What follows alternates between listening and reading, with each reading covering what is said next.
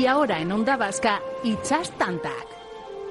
120 minutos para calarse los auriculares y sentir cómo nuestros pies se balancean al borde de un acantilado mientras voces amigas nos acercan el ruido de las olas. Comienza la travesía. Al habla el capitán Edu Araujo.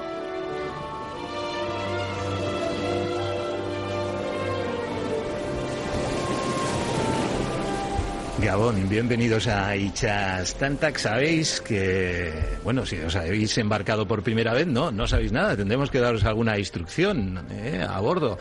Eh, aunque si estáis aquí, lo más seguro es que tengáis alguna relación con la mar y entonces ya sabréis, ya sabréis de qué va esto, sabréis dónde hay que pisar cuando uno embarca, sabréis que lo más importante es estar atento a las instrucciones que, que dan los que ya tienen el hueco hecho a bordo, como por ejemplo Juan Mari Recalde, que está ya, bueno, con todos los cabos dispuestos, todo da gusto ver la cubierta cuando Juan Mari está a bordo, porque está todo ordenado a son de mar. Juan Mari, bienvenido. Gabón, Edu, todos los cabos bien adujados. Todos los cabos bien adujados a la holandesa. Eh, eh, a mí eso de adujar a la holandesa me parece un, un poco una, Sí, una tontería. Es, es como más ornamental, Eso creo yo, es. ¿no? Yo creo que hasta molesta, ¿no? Sí, es más práctico adujar normal. Adujar Las bien. adujas normales, mucho más práctico. ¿eh? Un día hablamos de las formas de adu- adujar según, según nacionalidad o según tradición marítima o Sí. que tiene su miga. Es- En fin, amigos, ya lo sabéis, este mundo de la náutica, de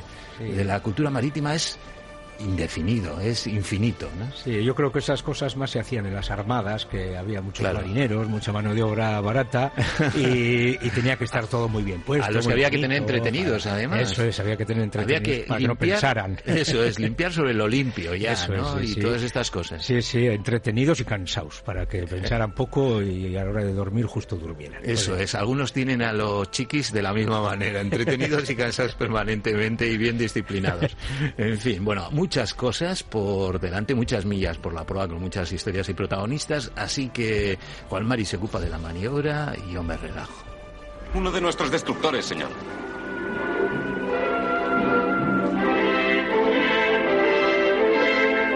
Háganle señales de que nos encontramos en estado de emergencia. Según el sonar, viene hacia nosotros a gran velocidad, señor. ¿A qué velocidad? 28 nudos.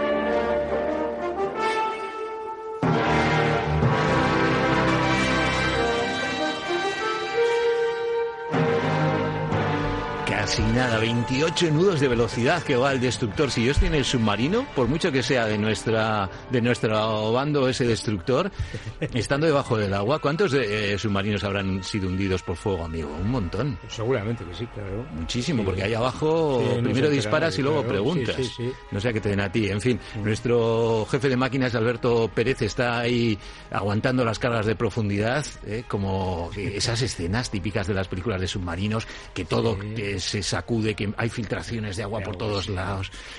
No nos cansamos, yo no me canso de ver esas, Es, es un poco agobiante, ¿verdad? Ver así a la gente así en ese apuro. Eso es. Un día vamos a hablar de películas de submarinos largo y tendido. La verdad es que hubo un antes y un después de, después de, de Dashboot, la, la película alemana, cuando los propios alemanes hicieron una película sobre sus submarinos, no acostumbrados a ver las películas de Hollywood, y hay, hay algún- algunas películas de submarinos de Hollywood gloriosas, ¿eh? pero Sí, sí. Yo ahora no me acuerdo de memoria, pero en la Segunda Guerra Mundial las tripulaciones alemanas de submarinos no sé cuánto hubo de supervivencia, muy poco. Nada, O sea, muy la- poco. la mayoría Caían como todos, moscas. Sí, sí. Bueno, era, era algo general en el arma submarina. También los norteamericanos estadounidenses, que en conjunto eh, hundieron más toneladas que los alemanes. Sí, sí, Fíjate, sí. El, el arma submarina estadounidense en el Pacífico hizo una labor fundamental, sobre todo de contención al principio de la guerra, cuando después del ataque de Pearl Harbor casi no había flota, los submarinos se salvaron. sí. Y entonces los, los que había hicieron una tarea importante. En fin, menudo. La verdad es que nos gusta más la, la mar como, como lugar en el que re- descansar trabajo, y de trabajo y tal, que de. Pero cuántas veces eh, la, la codicia y ha empujado a los marinos a enfrentarse entre sí. eh, Pues sí, ya países, al ya, final. Eso es. Y, La gente que está embarcada en esos barcos de armada están dando la cara por su país, obviamente. Claro, y, y- y entonces las cosas cambian. En la mar la primera ley ha sido siempre la de ayudar a- al, al prójimo. Sí. Y sin embargo, pues toca echarle a pique. Hay, una, hay una película, y con esto acabamos, que es Duelo en el Atlántico, en la que Robert Mitchum y Kurt Jungers, un, actor alemán, eh, interpretan respectivamente a un capitán de, destructor y a un submarino que ambos son marinos. Uno es marino deportivo, regatista, y le toca hacerse con el destructor, y el otro es un marino mercante, y, al final están ahí emperrados en matarse mutuamente y al final se salvan la vida. A mí esa película me parece que tiene una gran... No, la he visto, ya la, sí, la, ya te, la, te voy a pasar. La, la, apuntaré, sí. Luego, no sé, yo he leído alguna vez, claro, así de memoria esas cosas es muy difícil acordarse, pero la Segunda Guerra Mundial, de los primeros submarinos alemanes que hundieron algún barco inglés, me parece que fue, salieron a la superficie para recoger a los náufragos y cuando estaban recogiendo a los náufragos les ametralló un avión. Entonces muchas veces, o sea, después, posteriormente decidieron muchas veces dejar a los, náufragos a su suerte. Conozco esa historia, fue en aguas de Sudáfrica y ya hablaremos porque el comandante alemán que lo hizo eh, bueno, es un, es un héroe eh, declarado además eh, por, por, el, por el bando británico que le ha rendido honores muchas veces porque salvaron a, salvó un montón de vidas y se expuso a, a eso, al ataque de un avión americano. Sí, un avión americano. Sí, sí. En fin, es una historia, es una historia curiosa. Ya hablaremos de ella un día. A partir de ahí, de ahí en adelante, eh, Dunwich ordenó a sus submarinos que no salvasen a las víctimas. y ahí a su suerte. eso es, y ahí cambió todo. Ahí la guerra que tenía, al menos en la mar, tenía un punto de humanidad y no se había perdido del todo la humanidad. Ahí cambió y se vino todo. Sí, decían que la mar y en el aire también era una guerra de caballeros. Sí. Con el Barón Rojo, bueno, eso ya en la Primera Guerra Mundial eso no en la segunda. Eh, caballeros, lo de matarse a espadazos o, pues tal, en fin. Pero bueno, alguna cierta humanidad eh, se conservaba y eso se perdió. Bueno, Juan Mari, eh, que nos, ponemos a hablar tú aquí, tú y yo aquí, y estas charlas de taberna marítima, como siempre digo, y, se nos va el santo al cielo, se nos pasan los minutos. Oye, ¿de qué nos vas a hablar hoy? Pues hoy de un bergantingoleta Ah, es solamente el nombre Bergantín. Pastora, es que me se llama Pastora, además, fíjate, ¿no? Qué cosa, una cosa como de monte, un pastor.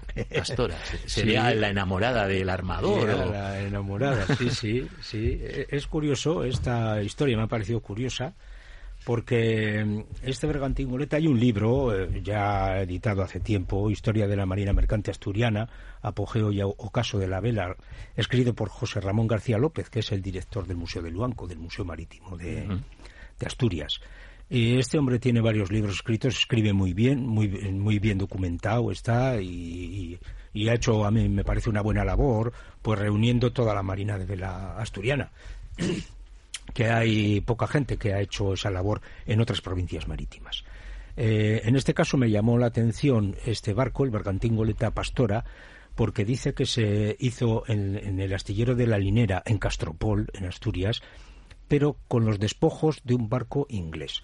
O sea que se supone que el barco inglés había naufragado por allí y con los restos de ese barco pues construyeron el bergantín goleta este. La cuestión es que este hombre habla hasta del precio que, costó esa restauración o esa rehabilitación de este barco y, y nos habla de 67.500 pesetas Estoy hablando de 1861, 67.500 pesetas, cuando en ese mismo año habían hecho una corbeta, que una corbeta es un barco de mucho porte, en aquellos tiempos las corbetas y las fragatas eran las de mayor porte, costó 50.000 pesetas, o sea que este le superó en 10.500 pesetas, por lo tanto, me parece que era una, no sé, que le tuvieron que, no sé, muchas veces decimos que es más fácil eh, comprar una cosa nueva que reparar otra, ¿no? O mucho más barato, pues en este caso eso parecía que sería, fue más barato hacer esos barcos nuevos que reparar este en concreto. Bueno, eso como he dicho fue en 1861 y, ese barco, eh, en 1866, se encontraba en Bilbao. Se encontraba en Bilbao, saliendo de Bilbao eh, el 9 de septiembre, cargado de harina para, con destino a Puerto Rico. Eh, bajo la ría sin ninguna novedad, ya digo, el, el 9 de septiembre de 1866. Bajo la ría sin ninguna novedad hasta llegar a Portugalete.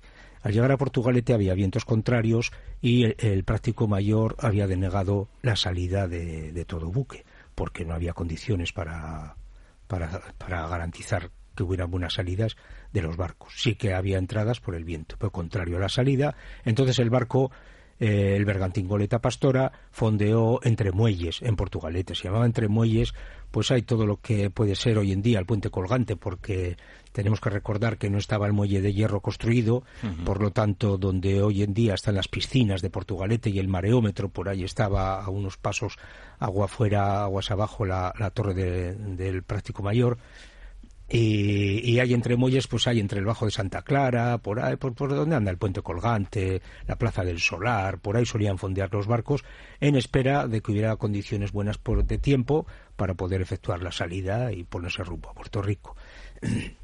Bueno, pues la cuestión es que este barco se pasó aquí así prácticamente un mes porque cuando había agua, sobre todo en las mareas vivas, había agua suficiente en la barra, pues había vientos contrarios y no podía efectuar su salida. Y cuando había vientos favorables, pues no había agua suficiente en la barra.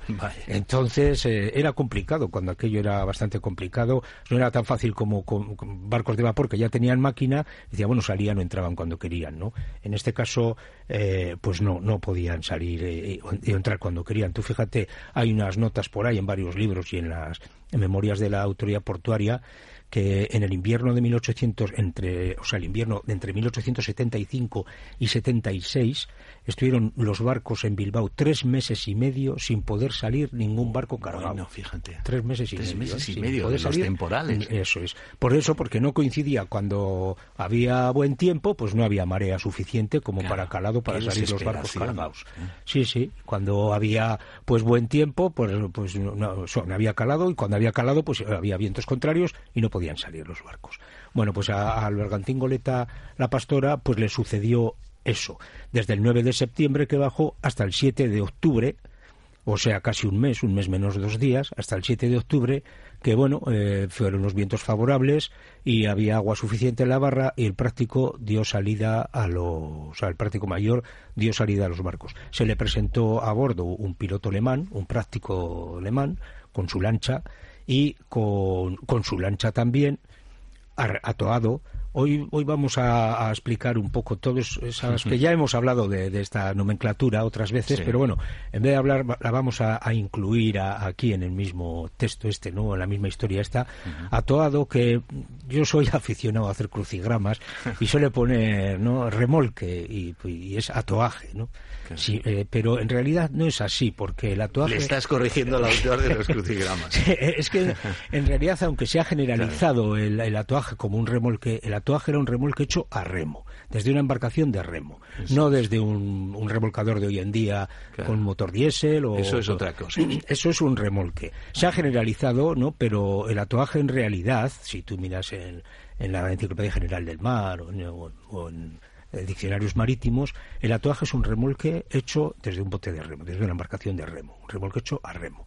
Bueno, pues este barco atoado con la lancha, el, el piloto alemán iba en una lancha, embarcaba esa lancha. Perdóname, Juan María, perdona que te interrumpa, pero piloto alemán, que no alemán. No, no, alemán. Alguien me ha dicho alguna vez, oye, cuando habláis eso de que había pilotos alemanes, digo, no, no, es lemán. Lemán, se llamaban aquí en la costa vasca, no se usa esa palabra en otras costas, no sé, dicen que puede ser una palabra holandesa, pero en realidad en euskera el timón se llama leme o sea que al, final era un timonel, ¿no? claro. Que el piloto... Puede que, venga de la euskera. Pues puede y, ser, Y vete tú a saber esa palabra que, que donde hunde sus raíces. Pues sí, yo he leído que viene del holandés, que viene... No está, por lo que he leído yo no, no está muy de acuerdo. Es, verdad que ahí hubo... Y nos metemos en otro fregado, porque nos podemos hablar de los timones de espadilla, de la evolución sí, claro, ya, del timón. Vete tú a saber si el primer barco que vimos aquí con timón, propiamente timón y tal, en, eh, pues en el igual era holandés. y, entonces a partir de ahí dijimos pues no sé el piloto pues o sea el timonel pues el, piloto alemán. Luego bueno eso, hemos hablado también muchas veces de esta gente que eran pues muchas veces eran pescadores que conocían perfectamente la costa y a veces iban hasta Santander a buscar barcos, ¿eh? Mm. barcos que sabían que que estaban eh, de arribada en el Fraile en Santoña, pues salían hasta allí a ofrecer sus servicios porque conocían perfectamente las costas y sus, los accidentes costeros y los, los vientos dominantes y reinantes y todo eso de la costa, las mareas, iban a ofrecer sus servicios para los capitanes que no conocían el puerto, la entrada y las características del puerto de Bilbao. Bueno, pues este abordó el piloto alemán su lancha, que normalmente iban tripuladas de, de 8 a 10 tripulantes, las lanchas de, de lemanaje, eh, en este caso, esa lancha de lemanaje también era una, lancha de atoaje, porque lo que fue es remolcar al, bergantín goleta, que el bergantín goleta había vientos favorables para salir, pero siempre era conveniente que fuera atoado por una lancha, pues si daba alguna guiñada, o un cambio de viento repentino, cualquier cosa de estas, ¿no? Que podía pasar, que era muy frecuente que pasara, como en este caso pasó. Cuando estaba pasando la barra el bergantín, pues no fue el viento, sino la corriente. La fuerte corriente que hizo un remolino y aconchó al barco en el banco del nordeste. O sea, eh, en el banco de arena del nordeste. Eh, lo que hoy en día que conocemos como la restinga de la Mojijonera, que es esa prolongación del muelle de Churruca de las Arenas, eso, eh, ese muelle antes no llegaba hasta Qué miedo me da cuando hablas de ese banco, porque todavía recuerdo la historia que nos contaste del padre y el hijo. el niño. ahí naufragando. Sí, sí. desde que me lo contaste, cuando paso por allí cruzo el puente o el gasolino, miro de otra manera la. Sí, en ese caso fue allí en las piedras de la Restinga, en este caso no, fue por la parte de dentro de la ría, allá había como una playa muy grande, que hay fotos ya como bajaban barcazas desde Bilbao, eh, Gabarras, aprovechando la bajamar, bajaban, eh, se quedaban allí y en la bajamar se quedaban en seco en esa playa que se formaba allí. Cargaban las gabarras esas de arena y en la pleamar flotaban y subían a Bilbao. Muchas de las casas construidas en Bilbao están hechas con arena de la mar. Hoy en día está prohibido porque claro, se todo, es malo para la Eso es, ha sido habitual también en zonas de playa. Claro, claro, porque donde hay un material barato y forma de extraerlo barato, antes eso, pues, también hemos hablado muchas veces que en carros de bueyes y eso, traer la arena desde canteras, pues, se supondría mucho dinero porque sería mucho tiempo. Era mucho más barato coger una gabarra, y la, la bajamar con la corriente bajaba, la pleamar con una velita si había nordeste y la marea entrante, pues subía, subía cargada, se descargaba en Bilbao y valía para, o sea, o la usaban para la construcción.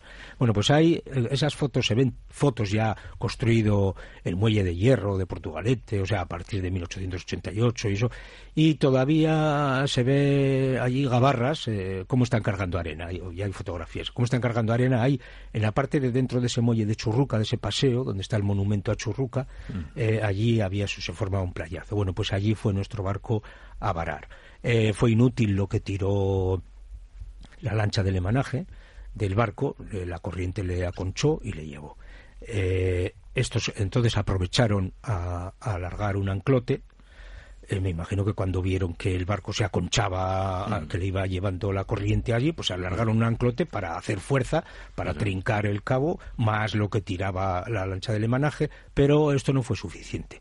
El barco quedó varado, empezó a bajar la marea y al empezar a bajar la marea, pues las rompientes le, saltaban por encima del barco. Por lo tanto, eh, la gente tampoco podía trabajar a bordo por el peligro que suponía y porque también el barco pues estaría pegando bandazos. Ya el barco Guarau sobre el centro de, la crujía, en la medianía del barco, lo cual le hacía pues casi quebrantarse al barco y dar fuertes golpes sobre el costado de babor.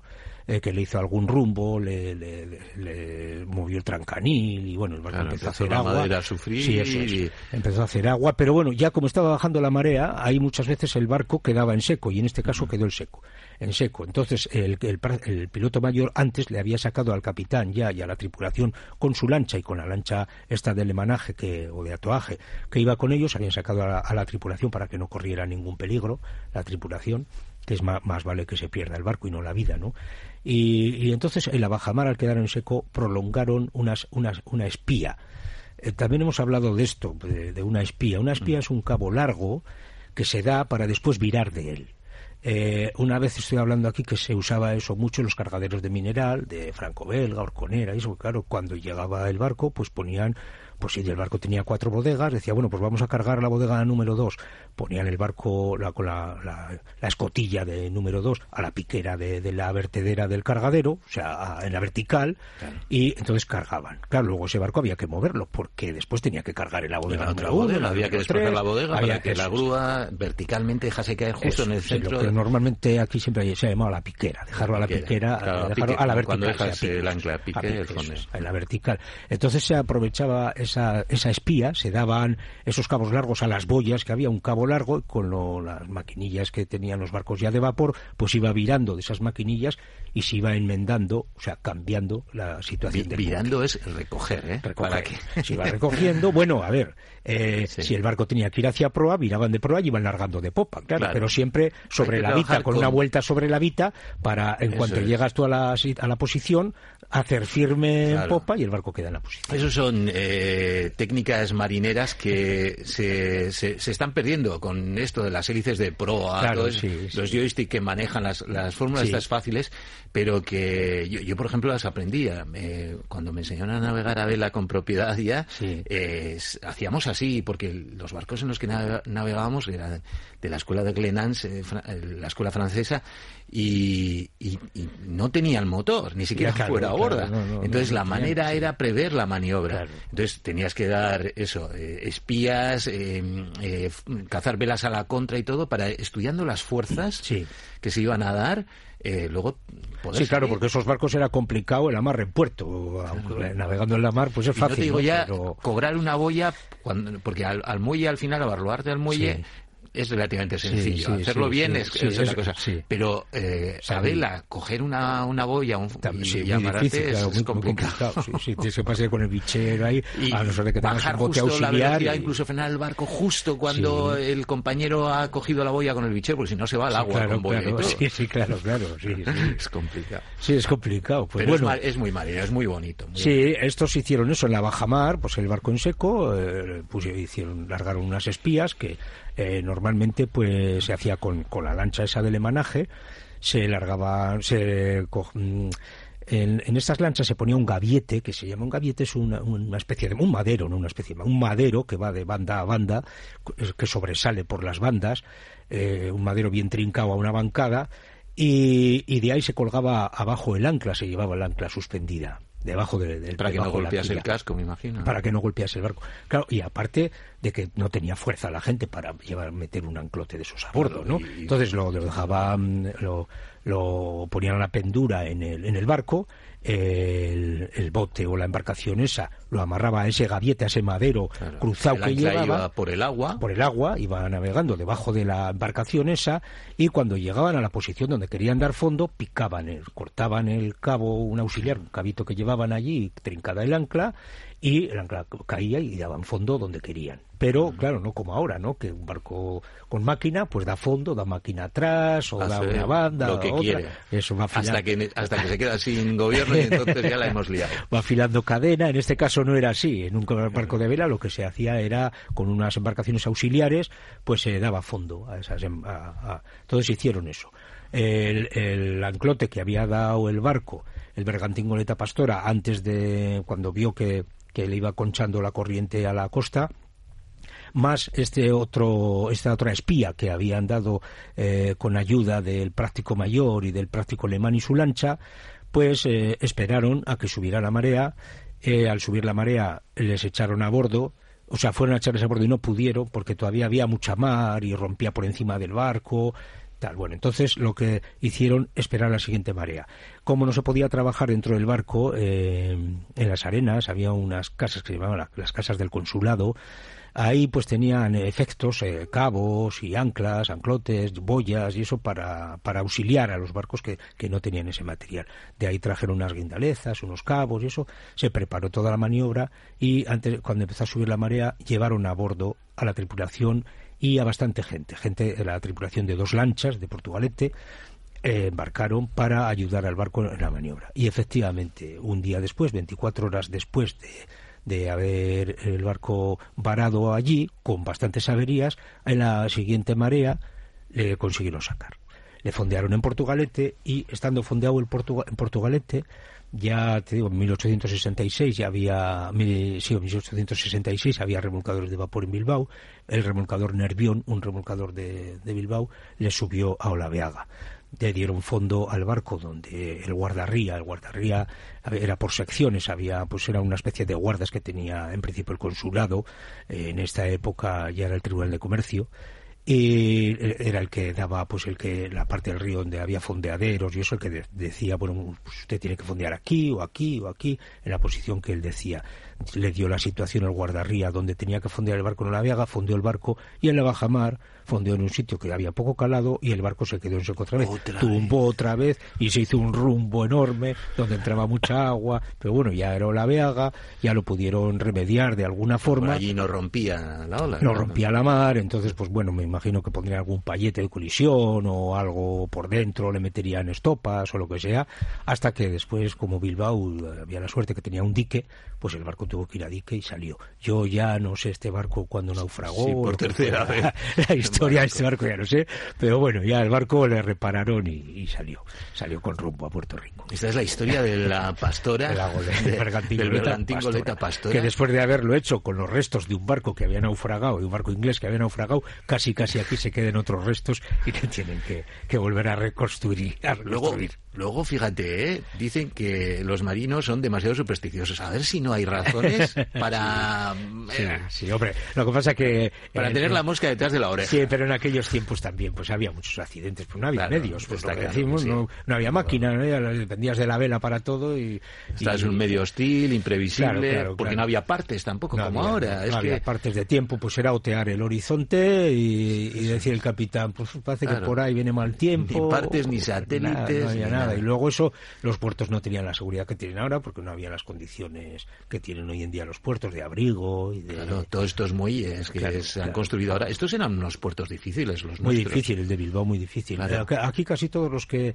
A ver, la cornisa cantábrica, como los montes están muy cerca de la muy cerca de la costa, los ríos eran muy muy pequeños. Son esos no hay grandes estuarios, no hay grandes estuarios. No es como Holanda, por ejemplo a no ser pues de Urdaibai y sitio... Hombre, aquí la bahía que hacía entre Punta Lucero y Punta Galea, pero claro, está orientada al noroeste, o sea, que era un mal sitio. Eso es, justo donde llegan las olas sí, Sí, claro, todo, todos los temporales de, de invierno... Entras con la costa recalan ahí, claro, y, y, entonces por eso muchas veces eh, venían los barcos con el viento casi en popa, o por aleta, y, llegaban aquí cerca de la torre del piloto mayor, el piloto mayor les hacía señas de que no podían entrar porque no había calado y ya no, podían ya no, podían, les daba tiempo, nada, y entonces entraban a brava, entraban allí y venga, y, a lo que fuera, ¿no? Y muchos pues naufragaban por eso. Eh, eh, tengo, un día voy a traer la historia de un bergantín también que me parece que fue no sé, sí, en la segunda guerra carlista, o en la tercera, en la última, en la primera guerra carlista los, los carlistas sitiaron Bilbao pero no sitiaron la ría. Entonces por la ría, pues claro, era un buen sitio para meter provisiones. gente de monte, más. Sí, sí, sí. Pero ya la, siguiente vez lo hicieron bien. Ya pusieron unas cadenas en Portugalete y ya al sitiar Bilbao, pues pues y en un temporal de estos, yo creo que, es que no me acuerdo, voy a buscar y lo voy a traer un día. Un berganti, un quechemarín francés, venía eso, ¿no? Con el viento de aleta y no podía. Eh, entonces se metió, rompió la cadena, rompió todo y se metió por el río para es Que esto es, es uno parar, porque me está. Esa historia seguramente fue la que sirvió al autor de una novela que me perdone ahora mismo, porque no me acuerdo su nombre, pero prometo que os lo diré, que escribió una historia precisamente de eso, de un eh, medio contrabandista eh, de, de, Portugalete que se eh, asocia con, con otro perfil parecido de, de, Bayona o de San Juan de Luz y en la guerra carlista hacen ese intento de romper el bloqueo y lo consiguen. Pues bueno, pues igual estaba basado en, eso. porque fue lo que yo cuento es un hecho real, un hecho real que fue un accidente. Claro, Mi mala memoria me impide ahora recordar, pero os voy, voy a traer el libro que lo tengo en casa y que lo leí es porque es una maravilla además escrito, escrito aquí, habla de la guerra carlista y del sitio de Portugalete y tal. y lo, que, me perdone su autor, porque además es una maravilla de historia. y, pues seguramente esa historia pues que seguramente estará, basado en esa historia porque rompió la cadena donde que tenían bloqueado los carlistas la entrada en Portugalete. a toda pastilla. con el viento en popa venía y se fue para arriba y Muy bien. Eh, Juan María, eh, bueno, hemos hecho mucha nomenclatura eh, náutica ya, pero no sé si te apetece repasar algo.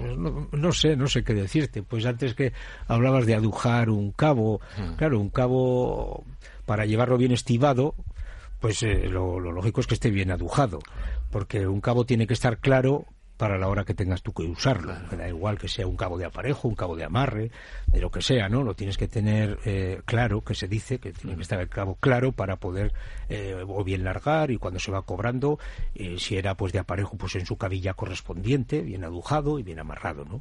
Pues bueno, pues esas adujas son esas vueltas que se cogen, que, que si es un cabo pequeño se cogen sobre la mano, si es un cabo con una mena, con un grueso importante, pues se aduja sobre cubierta, como tú decías, a la holandesa, o, se aduja normal, ¿no?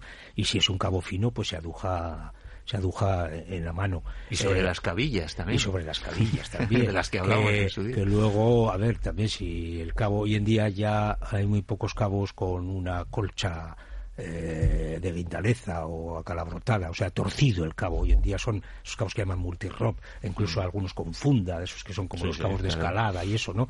Esos esos cabos con los que se amarran los barcos normalmente hoy en día, normalmente, que les llaman multirob, que son de, de son cuatro cordones dobles de, o sea cada, cada cordón lleva dos cordones y van la veta va trenzada no va o sea va, va mm, no va torcida y entonces eh, en esos cabos si tú te fijas la mitad de los cordones está colchado a izquierda y la mitad de los cordones está colchado a derecha mm. eso es para que no coja cocas el cabo al adujarlo porque si tú adujas un cabo, esas cocas que se forman, que son unas vueltas, una media vuelta que se forma, que es complicado. Es una pesadilla. Es una pesadilla. Esos cabos se hicieron así para evitar esas cocas que se forman. ¿eh? Lo que hubo que observar y aprender para que alguien llegase a esa conclusión. Sí, sí, para, evitar esas cocas. Y normalmente si el cabo está colchado a la derecha y tú estás cobrando una sirga o una escota fina o lo que sea sobre la mano, eh, estás adujando, siempre hay que darle media vuelta. La muñeca. Eso, es de lo primero que yo aprendí.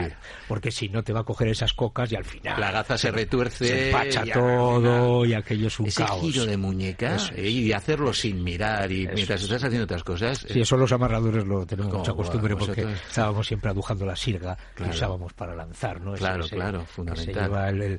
Eh, la piña esa que se llama, que en realidad ese nudo es una piña que se llama puño de mono, que va cargada. Puño de mono, no, el puño de mono, sirga sí, pero lo del puño de mono nunca lo había. El puño de mono es esa, esa piña que lleva la sirga. Eh, se hacen muchos llaveros. Se hacen muchos llaveros, eso, es. Eso, con, esa, con esa bola hecha de cabos. esa bola que lo único que hace es eh, tener un cierto peso porque tú tienes que lanzar esa sirga, ese cabo fino, porque ese cabo fino es una guía para que a ti te amarren un cabo más grueso que con el que poder amarrar.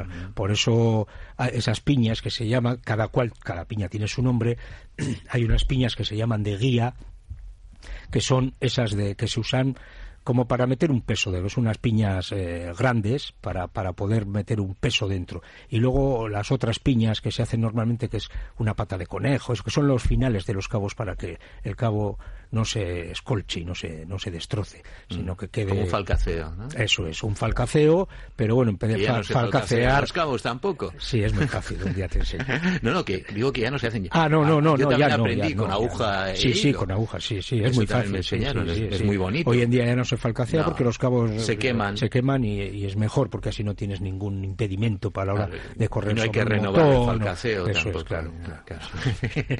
Oye, que como siempre hemos disfrutado mucho con la charla y nos quedamos con la intriga de qué pasó con la pastora. Sí, eso no he conseguido. Si volvió al monte, tenía querencia por la tierra. Sí, sí, tenía querencia. Sí, mira en prensa y no he encontrado nada. Muy bien, Juan Mario. Oye, pues quédate, que vamos a tener una charla también ahora muy, muy interesante. Vale, de acuerdo.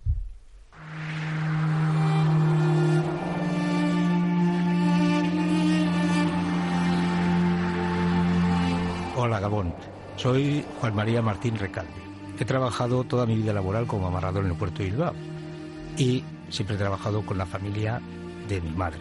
Mi abuelo fue amarrador y trabajé con mi tío. Por eso todo el mundo a mí en ese ámbito me conoce como Juan María Recalde. Como digo, como he trabajado de amarrador siempre me han gustado los barcos, porque he visto entrar y salir del puerto de Bilbao miles de ellos. He amarrado y he soltado. Y según dice Eduardo Araujo, eh, el dueño del programa, soy cronista de buques, porque me han gustado tanto las historias que siempre en prensa, en, archivos, pues esas historias de esos barcos de vapor antiguos siempre me han encantado.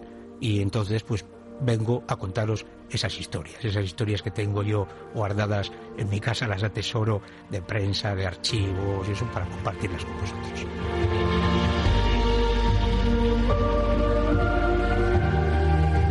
Chastantac, los domingos de 10 a 12 de la noche en Onda Vasca, para los que no podemos imaginar la vida sin mar.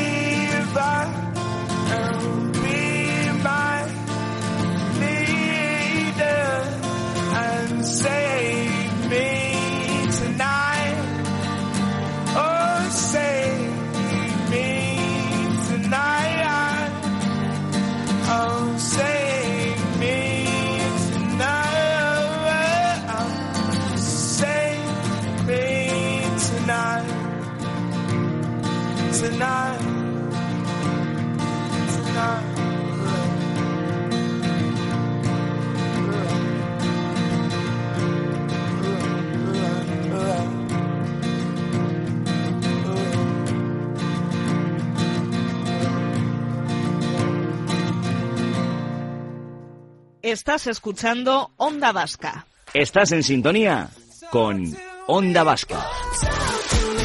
Contigo, siempre Onda Vasca. Esta es la radio con la que cuentas. Onda Vasca. Estás escuchando Onda Vasca. Contigo siempre, Onda Vasca. Onda Vasca, la radio que cuenta contigo. Esta es la radio con la que cuentas, Onda Vasca. Estás escuchando Onda Vasca. Esto es Onda Vasca. Escríbenos un WhatsApp al 688-854-852.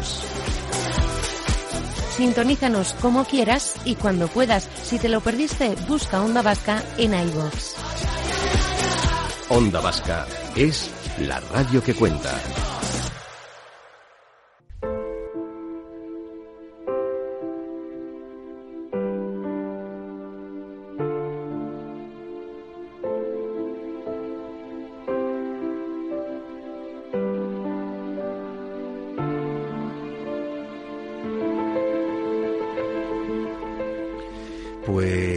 Hablamos aquí con y Recalde del Pastora, este bergantingoleta, no sé si decir afortunado o desafortunado, porque bueno, zozobrar dos veces y salir de las dos, no sé si es mala o buena suerte, estas cosas que ocurren en la mar. ¿eh? Al final salió bien. Al final salió bien, bueno. No hubo víctimas. Claro, alguien podría decir, no, eh, buena suerte es navegar sin ningún problema, ya. Y por eso cuando se dice, no, es que es, es un barco desafortunado porque, porque naufragó dos veces o tres, ya, pero y si has sido capaz de naufragar dos veces, es que has sobrevivido a, las dos. Así que habrá que decir lo contrario, habrá que eh, decir que es afortunado. Bueno, hablábamos de, ello y, y, hablamos de lo complicados que eran los puertos de nuestra costa, especialmente pues el de Bilbao, eh, un estuario eh, estrecho, abierto al noroeste, con las marejadas entrando. Imagino que estos grandes temporales que sufrimos ahora y que rompen muelles de, construidos con bloques de cemento enorme, en aquel entonces tenían que entrar hasta las plazas de los pueblos. Claro, claro.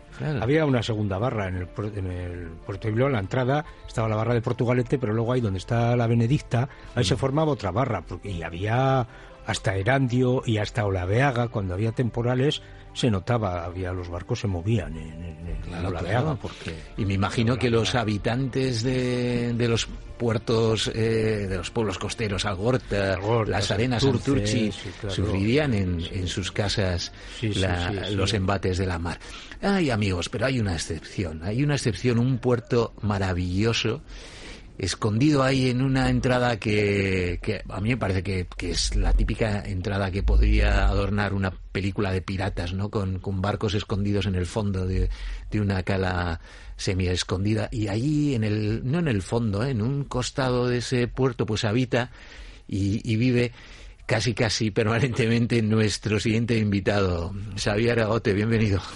Hola, Edu, Egunon. Egunon, yo, yo, os quería, eh, bueno, Egunon, Gabón, ya, eh, os, te, quería ver ahí como una especie de, eh, de, de, guardián de ese puerto maravilloso que a lo largo de la historia ha sido Pasaya, que está dotado de la naturaleza de unos diques imponentes naturales que, que bueno, pues que eh, os han permitido eh, ser refugio, eh, ser lanzadera de, buena parte de las aventuras marítimas de los vascos, ¿verdad? Sí, bueno, ese fue el principal motivo por el cual decidimos desarrollar el proyecto de Albaola en Pasaya, ¿no? Es en relación a, su historia marítima, muy importante, y, el motivo de esa historia marítima tan, tan peculiar es debidamente se debe a lo que a lo que tú has descrito, ¿no? Es es la configuración natural del puerto desde el punto geológico, ¿no? Eh, es una especie de se, se, asemeja a un fiordo, entonces siempre había calado para entrar y salir, pero a la excepción casi de todo el Golfo de Vizcaya y, mm. y como habéis descrito, pues la, la ría de Bilbao eh, se, se, solía llenar de, de arena, eso pasaba en prácticamente todos los puertos, salvo en Pasaya. Por eso se desarrolló una industria naval excepcional. El caso es que, apoyados en esas circunstancias, eh, los pasaitarras eh, supieron desarrollar, como tú dices, toda una industria que fue calando, lo hemos contado muchas veces, fue calando en el resto de, del, del territorio, no solo guipuzcoano, sino mucho más allá. Desde luego, la colaboración era estrecha entre pues las ferrerías de Vizcaya, los astilleros de uno de una y otra parte, incluso más allá, ¿no? lo hemos contado también cuando hablamos de la construcción del San Juan, el barco que estáis el ballenero que estáis reconstruyendo o, devolviendo a la, a la, vida, ¿no? Ahora mismo, pues eh, los bosques de Sacana, eh, los, los, las personas que, que, cuidaban aquellos bosques para que los árboles creciesen de acuerdo a las formas que necesitaba la estructura de, de los buques, en fin. Fuimos eh, una, un territorio y una cultura volcada en la mar, ¿verdad, Xavier? Bueno, sin duda, efectivamente, teníamos, como has dicho muy bien, el privilegio de estar en un entorno donde la materia prima principal para hacer los barcos, tanto el roble y, el hierro, y la energía para procesar ese hierro, pues se encontraba pues prácticamente al lado de los astilleros y eso permitió el desarrollo de esa industria a lo largo de toda la costa vasca. Era un hervidero de astilleros ¿eh? y entonces, bueno, pues eso posibilitó el desarrollo de una industria naval eh, pues de lo más avanzada que había en aquella época, ¿no? Y, bueno, efectivamente un ejemplo eh, inmejorable de, esa tecnología es, es el San Juan, que nos lo pusieron en bandeja los arqueólogos canadienses. Y invitamos a, aquellos de nuestros oyentes que todavía no lo conozcan a visitar el San Juan. Por cierto, nos, nosotros, eh, Juan Mari y yo, nos acercaremos por allí eh, mañana mismo, este mismo lunes, a dar una vuelta, a ver si eh, a, ver si pasamos y, nos saludamos. Javier, que quiero que Juan Mari todavía no conoce el San Juan, fíjate. Y, bueno, aquí estamos para recibir a todo el mundo. el lunes recibiremos recibiremos a vosotros porque sois sois eh, gente cercana, ¿no? Pero el lunes es, para no despistar al, que está estudiando, escuchando, los lunes estamos cerrados. Sin embargo, eh, venir a visitarnos cualquier otro día, el público en general, ¿eh? pero bueno, vosotros podéis llamar a la puerta y solemos estar también. Ah, ok, pues nada, os daremos un toque a ver, ¿eh? no procuraremos, me imagino que, que estaréis trabajando como toca, ¿eh? pero pero bueno, a ver si nos dejáis echar un vistazo para que, Juan Mari vea, porque todavía, fíjate, él conoce eh, la historia del San Juan, y pero no, todavía no he tenido ocasión de ver. Creo que estuviste, Juan Mari, cuando se puso la quilla o... no, no, hace mucho tiempo, cuando estuvieron, empezaron y estaban arreglando unas embarcaciones tradicionales. Eh, había algún, alguna persona San Juan de Luz y así, pero eran embarcaciones pequeñas, de pequeño porte ahí empezó eh, a, generarse la, ambición por, por, hacer algo mucho más grande. Yo creo que es un hito en la recuperación de nuestra cultura marítima, la construcción del San Juan.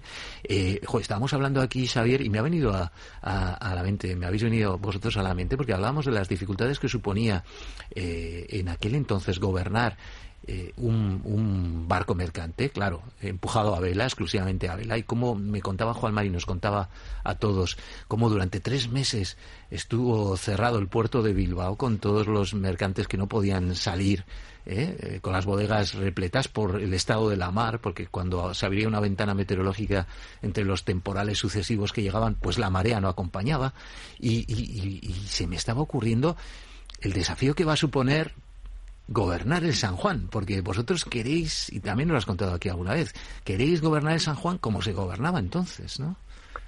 Sí, efectivamente. Mira, eh, nosotros lo que hacemos es intentamos darle un trato integral a los proyectos que, desarrollamos y, tenemos un precedente pequeño en tamaño, pero es la expedición que hicimos a Paisa Cobeto en el 2006. Hicimos, llevamos una de las chalupas que se encontró junto al San Juan, las chalupas balleneras. El San Juan portaba alrededor de cinco chalupas balleneras. Y, entonces, bueno, empezamos el proyecto de, reconstrucción de, estos barcos, empezando por, las embarcaciones más sencillas, que eran las balleneras, ¿no? Una, una embarcación de 8 metros de eslora, sin cubierta, eh, con dos mástiles. Bien, eh, lo llevamos en un contenedor en Canadá y lo que hicimos fue una, hicimos una navegación de unos 2.000 kilómetros eh, los, de millas marítimas suelo, suelo decir en kilómetros para el público en general. Y, y, entonces, y también porque son más los kilómetros que las millas. Claro, uno no se hace. no trampa, esto un poco más. no se hace la idea si, si lo dices en kilómetros.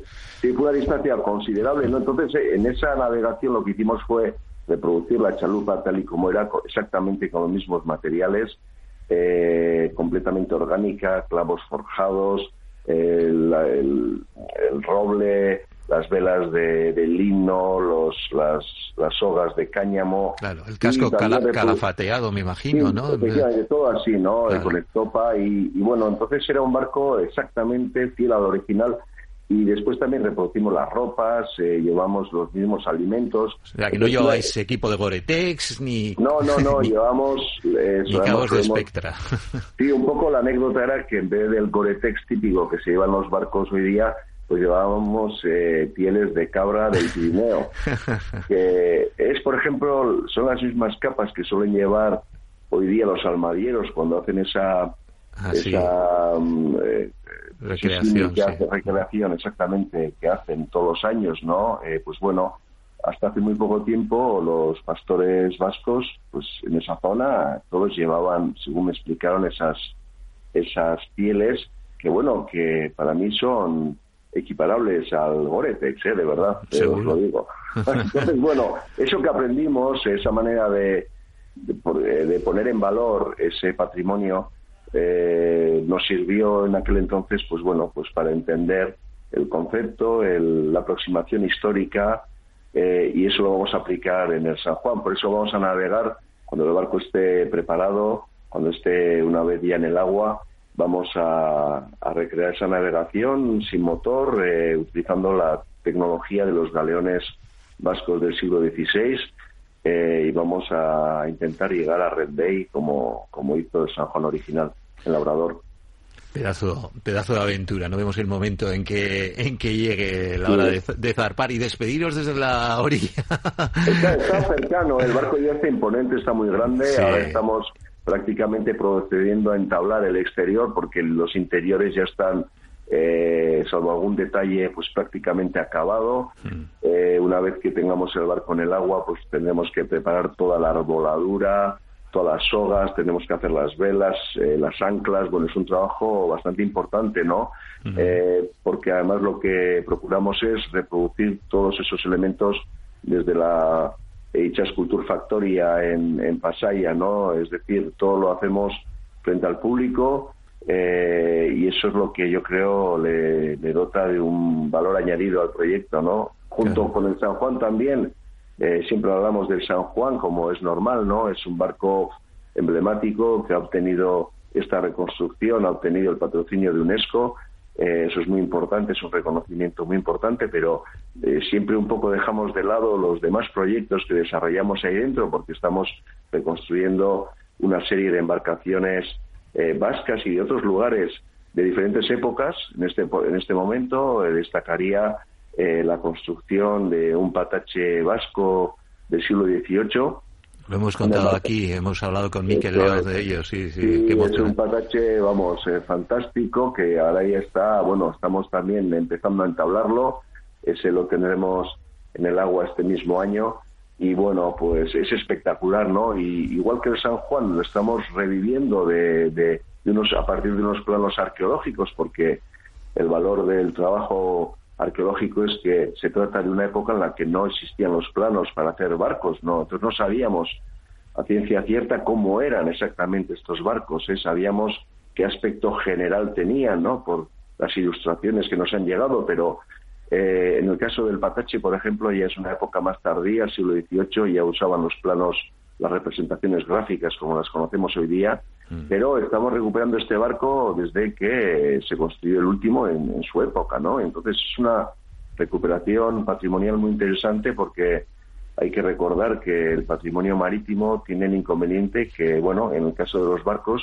pues estos eran de madera, eh, es un material pues frágil, no se asemeja a las piedras, en el entorno acuático pues es muy efímero y entonces pues debido a ello pues no nos han, no nos han quedado pues eh, muchos vestigios ¿no? de ese pasado.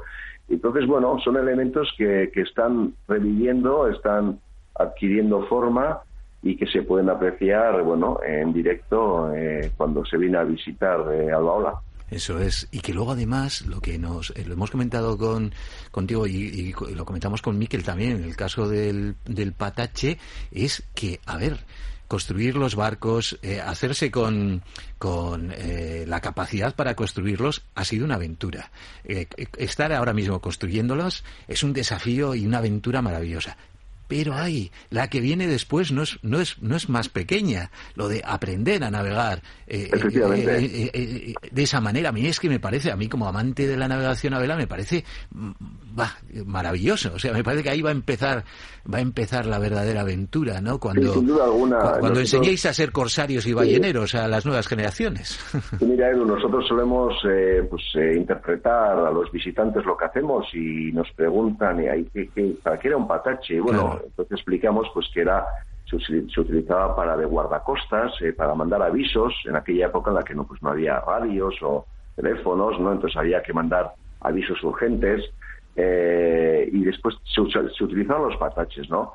Pero por ese motivo también, eh, porque era un barco especialmente veloz, tanto a vela como, como a remo, lo usaban mucho los corsarios, ¿no? Entonces los visitantes nos suelen preguntar, ¿y, a qué velocidad se navegaba ahí? Les contamos que no sabemos y que lo sabremos una vez tengamos el barco en el agua, que realicemos las primeras navegaciones y esa es la parte también eh, que nos interesa conocer porque eh, con la navegación completamos de alguna manera el conocimiento respecto a la embarcación. No solamente nos interesa el objeto que estamos reviviendo en el astillero, sino que esa futura navegación nos revelará pues todos los detalles y secretos de ese barco. Claro. Y más allá de todo eso, además, que es vuestra curiosidad, lo que va a significar esto es que va a haber eh, personas, va a haber generaciones que van a tener ocasión de recuperar, gracias a la práctica, eh, como si hiciésemos un viaje hacia el pasado, nuestra cultura marítima.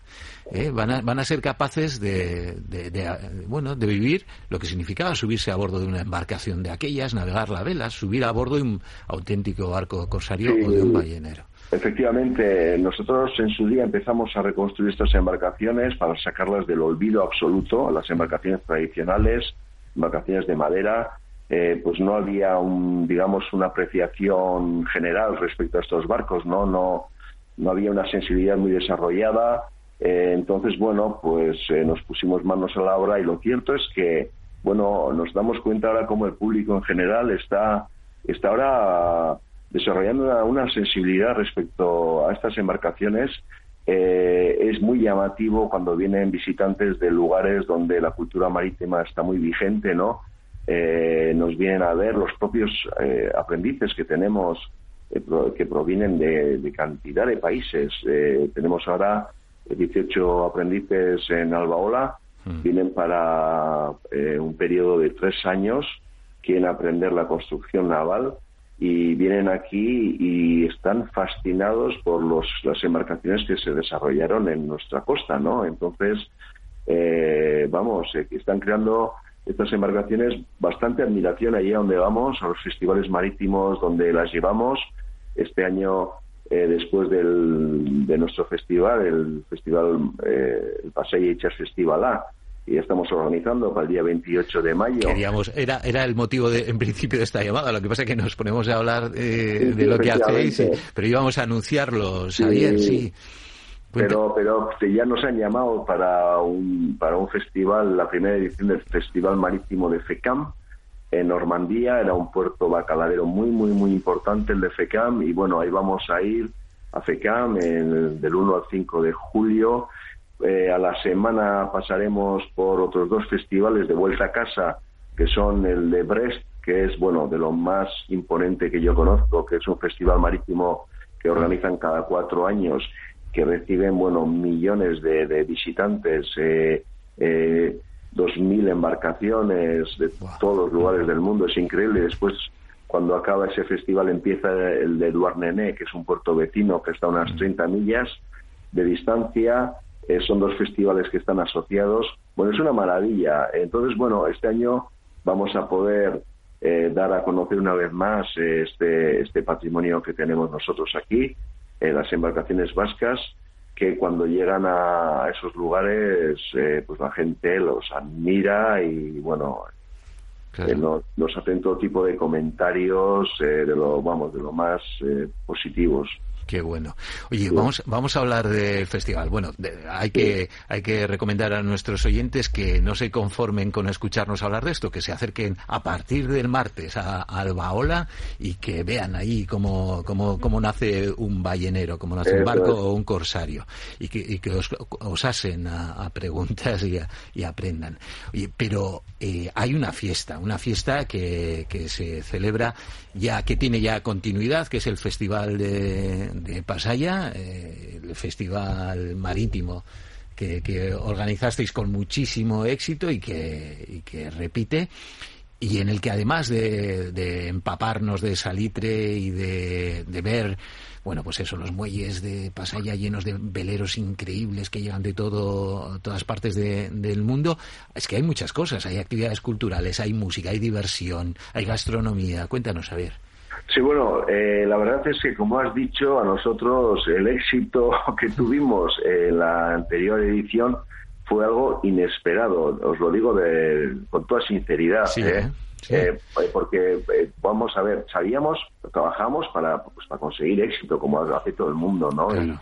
pero nos llegan a decir que iban a venir pues cuatro veces menos visitantes de los que vinieron y estaríamos dando botes de alegría, ¿no?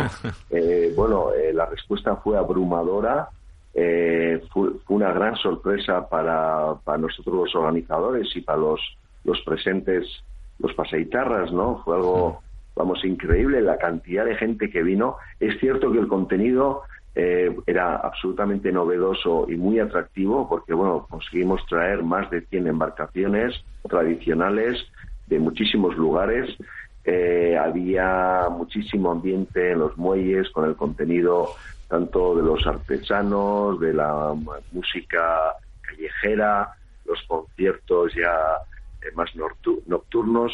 En fin, hubo cantidad de, actividad y es, lo que estamos ahora trabajando para repetir, eh, siempre procurando pues que el contenido pues esté todavía un poquito más elaborado si cabe, con eh, algunas cuantas embarcaciones más eh, y bueno, y también eh, con, con, más actividad en, en, el muelle, ¿no? Entonces, bueno, es un, es un formato muy, muy peculiar el de los festivales marítimos, porque claro, todo lo que tiene que ver con el mar, pues es como más inestable, ¿no? De hecho, ya os acordaréis que el Hermión, que era la figura estrella del festival, pues no, no, vino, no vino, vino tarde, ¿no? vino fuera de las fechas del festival, pero eso no mermó. Bueno, prolongó el festival.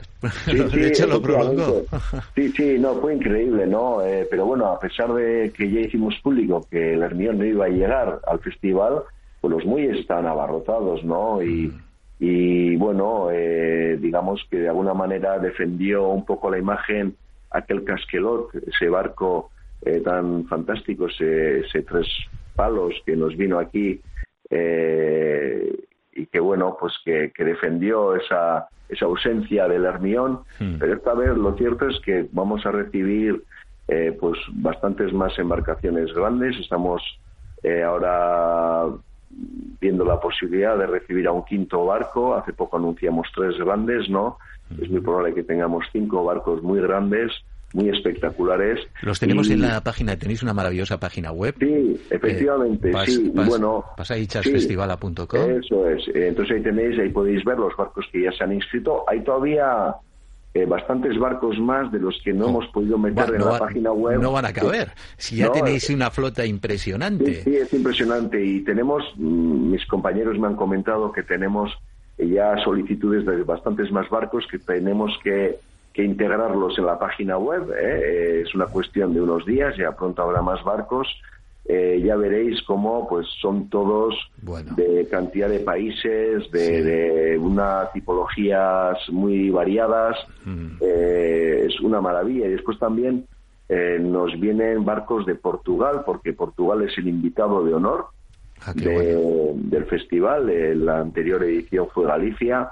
Galicia la elegimos como invitada de honor, que es lo que se suele hacer en los festivales marítimos. Siempre suele haber uno o varios invitados de honor. Y nosotros optamos eh, por los gallegos porque tenemos una relación de amistad mm. eh, de hace muchísimos años. Eh, nos han recibido, vamos, como hermanos allí en, Galicia, en sus festivales marítimos. Eh, después también hemos coincidido muchas veces con ellos en otros festivales. Hemos navegado codo a codo en muchas ocasiones y hay una relación de amistad que es lo que provoca también la puesta en valor de, de estos elementos culturales, ¿no? Porque muchas veces pues te llevan a la interculturalidad, ¿no? Eh, claro, claro. Muy interesante. Fíjate, y eso es el mar, ¿eh? eso es el mar. Claro, el mar es... Eso es, el es mar, unión, eh, es un camino. Siempre lo hemos dicho aquí, el mar nunca ha sido una barrera es. para nosotros, ha sido un camino que nos ha unido. Efectivamente, eso es lo que hay que recuperar en estos días así tan, ¿no? Tan Mm. Eso herméticos. Y además Eso es. también recordar que en estos barcos, pues muchas, muchísimas veces navegaban conjuntamente gente de diferentes nacionalidades, eh, como, bueno, un ejemplo muy claro es, es la expedición del Cano, ¿eh? En ese barco, en la Victoria había, a pesar de que era un barco de aquí, era, un- eh, era un barco eh, tripulado por, bueno, por gente de muchísimos lugares. Está claro. Oye, tenemos eh, muchísimas ganas de que se celebre el festival. Vemos barcos, mira, por ejemplo aquí, eh, por el Ostersel, yo le tengo mucho cariño porque me vine sí, sí. desde Rotterdam en él. Eh, me conozco, sí, me, me- casi me, obliga, me obligaron a subirme a la gavia y del trinquete. Qué bien, o sea qué que- bien. Qué sí. maravilla. Tiene Eh, una- tiene, tiene 102 años ese barco. Sí, ese Es barco, increíble. sabes que, sabes que ese, a ver, solamente por ver ese barco yo eh, haría miles de kilómetros por volver a, a- a subir a bordo, porque ya te digo que tengo un recuerdo maravilloso. ¿Sabes que ese barco sobrevivió a un torpedo alemán? No, no, esa anécdota no la conocía. Pues eh, salvó, o sea, fue torpedeado porque ese barco se construyó en la Primera Guerra Mundial cuando ya los barcos no, en fin, no voy a enrollarme. Bueno, el caso es que ese barco es un barco afortunado, maravilloso, eh, que tiene un, un- un- las antiguas bodegas son ahora un salón con piano y una barra de bar que es como un choco flotante. en fin, luego la, la fragata, la estándar, que ha participado en más películas que Gary Grant. Sí, sí, es, es una maravilla, solamente esos. Bueno, luego el, el, El Marité. el Marité, que es Marité. precioso también, Un precioso. barco de madera que ya ha cumplido 99 años, eh, que se construyó para ir a pescar bacalao a Groenlandia, imagínate, Fíjate, o sea, fíjate. imagínate. Bueno, y Y hemos- está vivo todavía, ¿no? Eso es. Hemos hablado de, de tres amigos oyentes, pero hay decenas y decenas de barcos que os van a hacer soñar. Eh, Xavier, eh, seguimos hablando. Si te parece, cuando queden nada, unos días. Cuando quieras, Eh, y- llámame cuando quieras. Vale, y es lo dicho, mañana nos acercamos por ahí el lunes. eh, nos acercamos, eh, os tocaremos la puerta. Si estáis a otra cosa, no pasa nada, habrá más. Sí, sí, más sí, sí, no, no, eh, llamas a la puerta, me, me llamas por teléfono, como sea, y ahí estamos. Podemos organizar la semana, ¿no? A pesar de que estamos cerrados los lunes, pues hay que hay que limpiar, hay que organizar, hay que hacer muchas cosas. Pues guardarnos Hay una, guardarnos una escoba, que eh, eh, barremos virutas. Bueno, eh, venís, vienen muchos voluntarios, ¿eh? Si quieres venir también a echar una mano, estamos, es un formato que es muy participativo, nos viene gente de muchísimos lugares y además también el Festival Marítimo fue posible en la anterior edición por la pa- participación de más de 250 de nuestros voluntarios. Ok. Imagínate. Pues lo hablamos, eso enseguida hacéis leva forzosa vosotros también, ¿eh? ¿No? eso lo hablamos el lunes allí mismo, por supuesto que sí. Un abrazo, buen viento, Agur.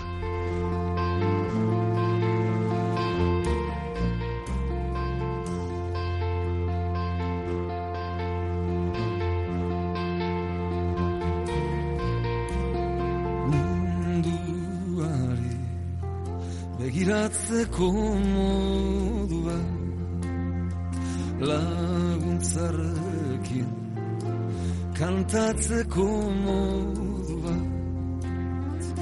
oroman guzkia hartzeko modua. Itxaroten jakiteko modu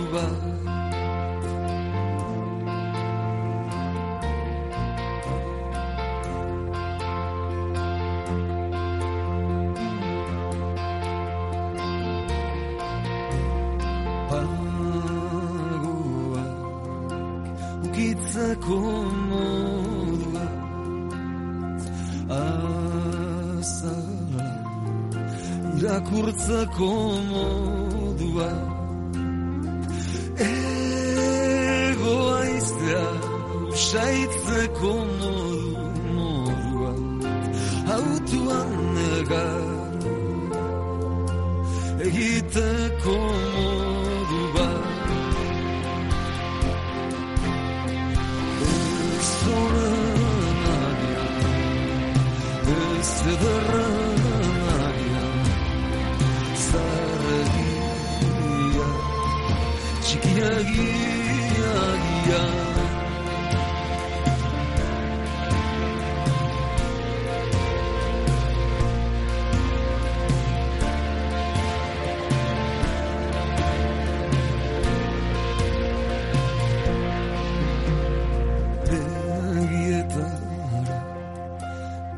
Begiratzeko modua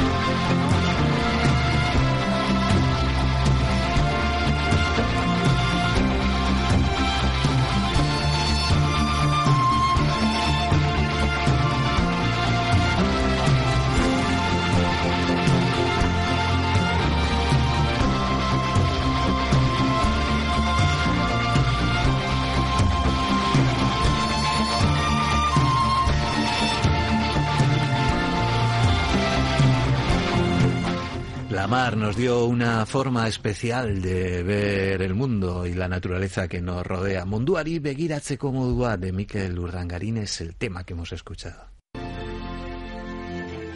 Estás escuchando Onda Vasca.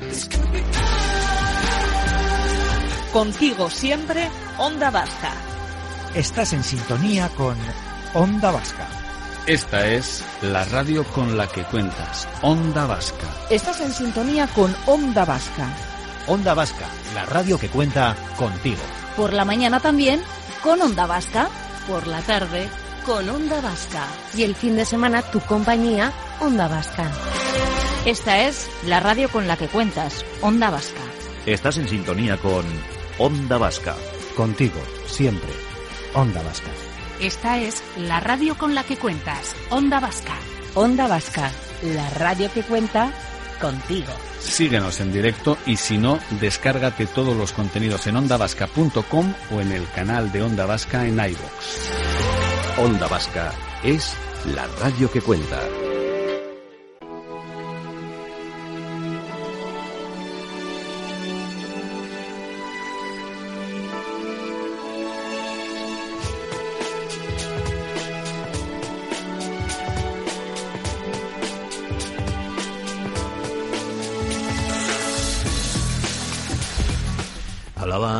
En la presentación de este programa, hablaba yo con Juan Mario Recalde de, un hecho, ¿no? Del, salvamento que hizo un capitán de un submarino alemán en la Segunda Guerra Mundial que después de, que son las cosas, ¿eh?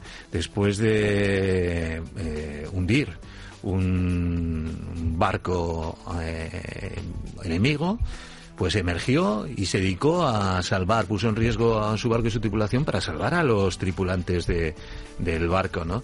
El capitán que actuó de esa forma se llamaba Werner Hartest- Hartestein eh, y fijaros entonces en la guerra eh, no se había perdido la tradición eh, que dice esa ley marina marítima que dice que hay que ayudar al semejante en peligro, ¿no?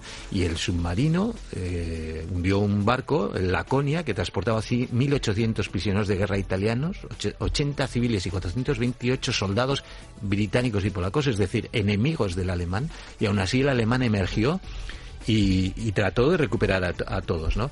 ¿Cómo pagó su buena acción?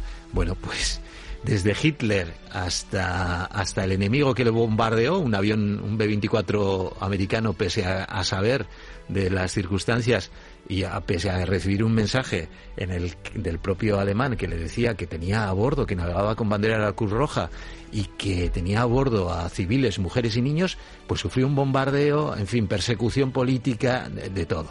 ¿Y a qué viene esta historia? Que por cierto ha sido casualidad que yo la mencionase. Pues viene a que a veces parece que, no hemos aprendido nada de la historia, ¿no? Tenemos con nosotros a Íñigo Mijangos, es presidente y portavoz de Salvamento Marítimo Humanitario, la ONG vasca, que nació para tratar de ayudar a las miles de personas que cruzan el Mediterráneo escapando de la violencia y la persecución en, en África. Íñigo Gabón, bienvenido. Gabón, Eduardo, ¿qué tal? Pues aquí andamos. No te voy a decir que bien, porque yo soy una persona que me tengo por sincera. Y no te puedo decir que, bien, niño. Me imagino que lo mismo te ocurre. Aunque no perdemos la fuerza ni las ganas de luchar. Eh, ¿te, acuerdas? Yo es que recuerdo las primeras entrevistas que hicimos. Eh, hmm. ¿Cuándo fue? ¿Hace cuatro o cinco años cuando nació Salvamento Marítimo Humanitario? Sí, en el 2015. Fíjate, sí, sí, que me, me, entrevistabas cuando estaba en Kios en el 2016 Sí, sí, también me acuerdo. Fíjate, y pensamos, vosotros nacisteis como respuesta de la sociedad civil vasca ante una situación, y en este caso de una parte muy concreta de la sociedad civil vasca, aunque luego, bueno, el, soporte ha sido por parte generalizado, no por parte de toda la sociedad, pero al principio vosotros llamabais a la movilización de los que se dedican al socorro en la mar, a los a, las personas que se dedican al salvamento marítimo, socorristas, eh, luego se hizo extensivo ese llamamiento a las personas, a los sanitarios, ¿no? A las personas que dedican a salvar vidas eh, en, hospitales, en centros de atención. Y el caso es que nos comentabais por qué nacisteis, ¿no? Pues porque uno no puede permanecer impasible cuando en, en la mar, en nuestra mar, en nuestra costa, pues están muriendo seres inocentes que lo único que hacen es tratar de escapar de la guerra, de la violencia. Y han pasado cinco años. Nacisteis para una situación que pensamos que iba a ser de emergencia, unos meses, eh, que se podía, bueno, prolongar algo, pero yo, desde luego, yo te voy a decir que yo no esperaba que esto se prolongase cinco años. Pues es así. Eh, yo tampoco, sinceramente, pero bueno, yo al final, pues eh, lo he dicho muchas veces, ¿no? Yo perdí la fe en las instituciones europeas y ahora también, pues cuando estaba en Bruselas, lo he vuelto a repetir, ¿no? Nos han convidado a una reunión en la comisión eh, para decirnos, bueno, pues, como que puede haber eh, un giro eh, y un cambio de, de, de, voluntad política. Pero claro, hasta que no lo veamos no, no nos lo podemos creer. Un giro a favor, a favor de salvar personas. Bueno, vamos a decir, a descriminalizar la ayuda humanitaria, ¿no? sí, eh, sería una buena noticia, ¿eh? Sería, sí, pero tiene que materializarse. pero que es un poco lo que yo comenté, ¿no? Es decir, bueno, nos lleváis de, dando palos durante mucho tiempo eh, y ahora pedirnos que, que, que bueno, pues que, que veamos esto de una manera positiva, como un gesto positivo, pues bueno, yo me lo creeré cuando lo vea, ¿no? Pero es que, es que esta misma eh, semana lo que ha ocurrido es justamente lo contrario. Se han agravado las cosas. Guardacostas griegos eh, disparando al aire, eh, empujando embarcaciones de un niño ahogado que se ha caído al agua allí en, la, en, aguas griegas europeas. no tiene pinta de que esto vaya mejor, todo lo contrario. Claro, esa es, esa es un poco la lo, que yo comentaba, ¿no? Yo, bueno, me parece muy bien que, nos digáis esto, pero claro, los hechos son con los contrarios, ¿no? Y, la respuesta de la presidenta de la Comisión y del presidente del Parlamento Vasco, del Parlamento Europeo, perdón, eh, pues también, ¿no? Apoyando la, la mano dura y, y la reacción violenta de, de las eh, de las fuerzas griegas, eh, pues eh, claro, no es no es esa línea ni mucho menos, ¿no?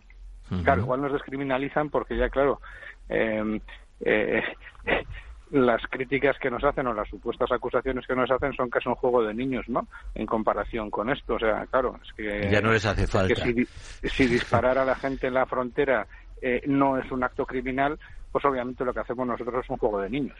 Claro. Claro en fin, es que os acusan, vamos a explicarlo, ¿eh? quizá alguien no sepa, os acusan a las organizaciones que tenéis barcos en la zona y que ayudáis en la zona de, actos criminales. Bueno, recordamos las acciones de Salvini, del ex primer ministro italiano, eh, con, el tema de, bueno, pues de, los rescates que hacíais, ordenando a la fiscalía que retuviese vuestros barcos, con multas millonarias, con amenazas de prisión a los capitanes de los barcos.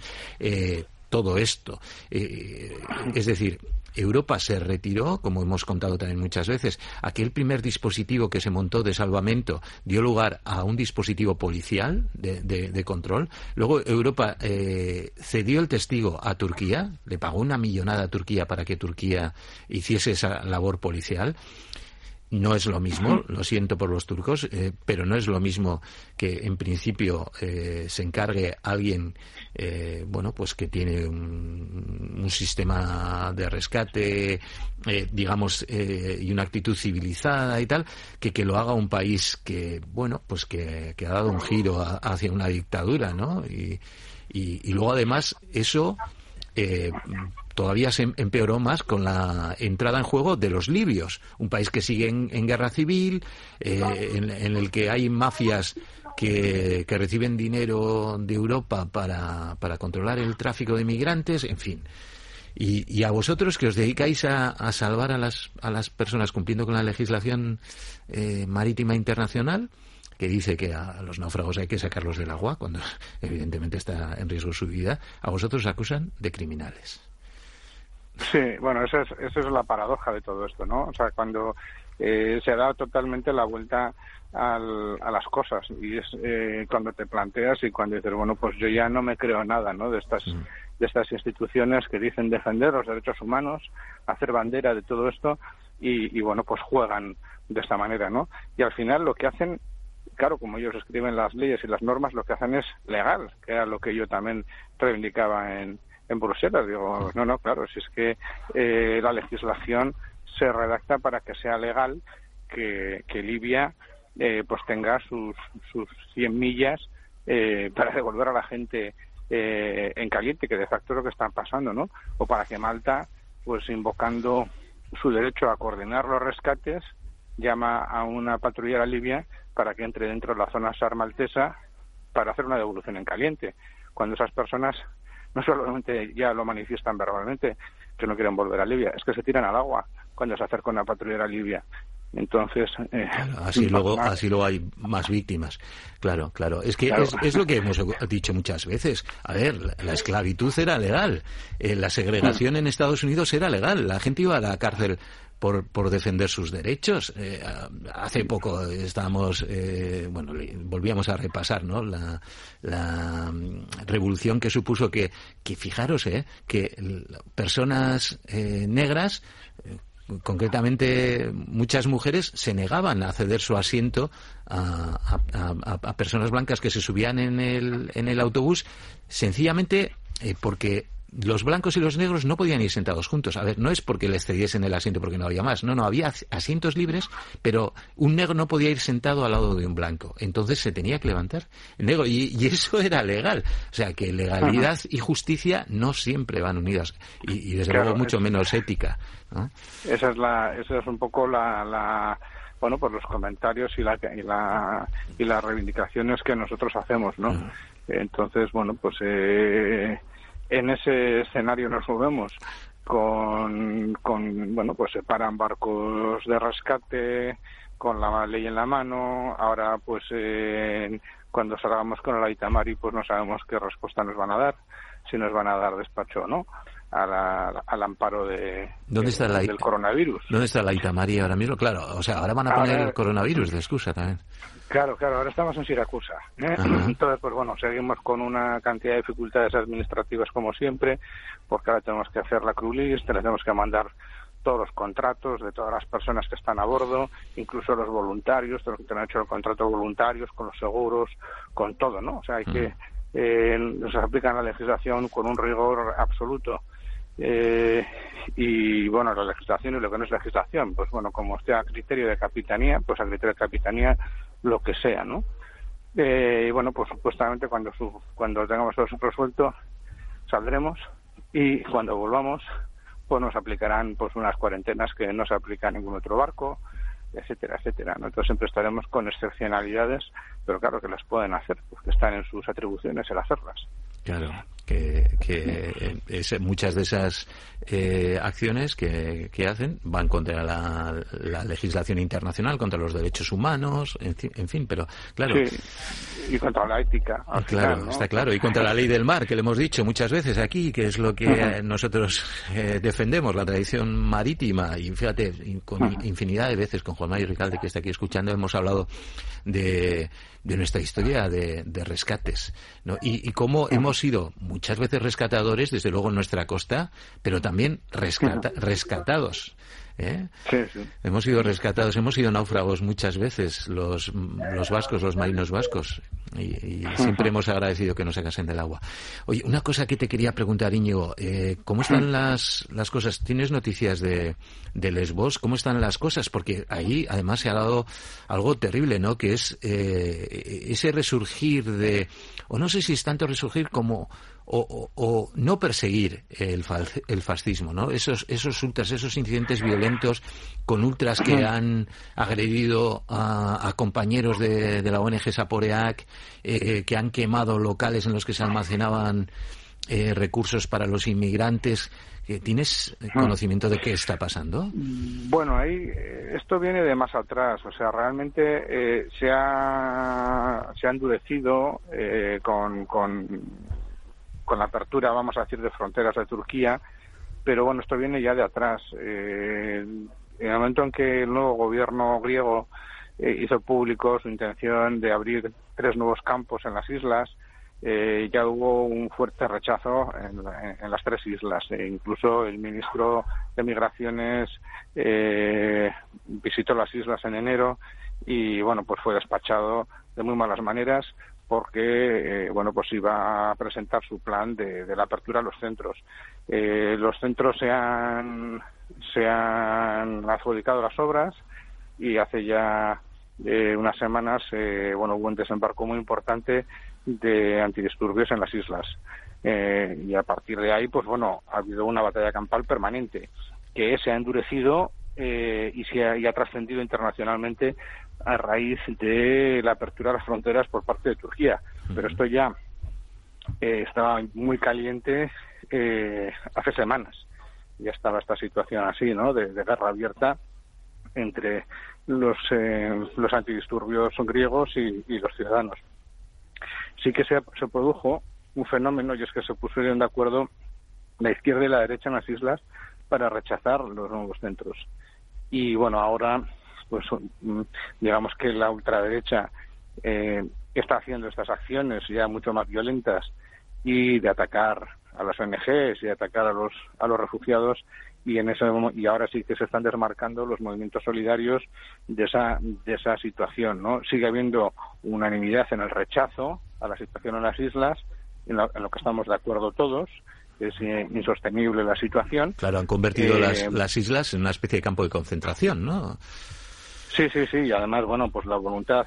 Eh, yo conozco los detalles más de Kios que de las otras islas, pero bueno, en Kios la adjudicación ha sido prácticamente por un millón de euros las obras y la intención es hacer un campo para 7.000 personas con una zona cerrada para las devoluciones eh, y bueno, eh, pues una, una, ampliación de capacidad de, de los campos, ¿no?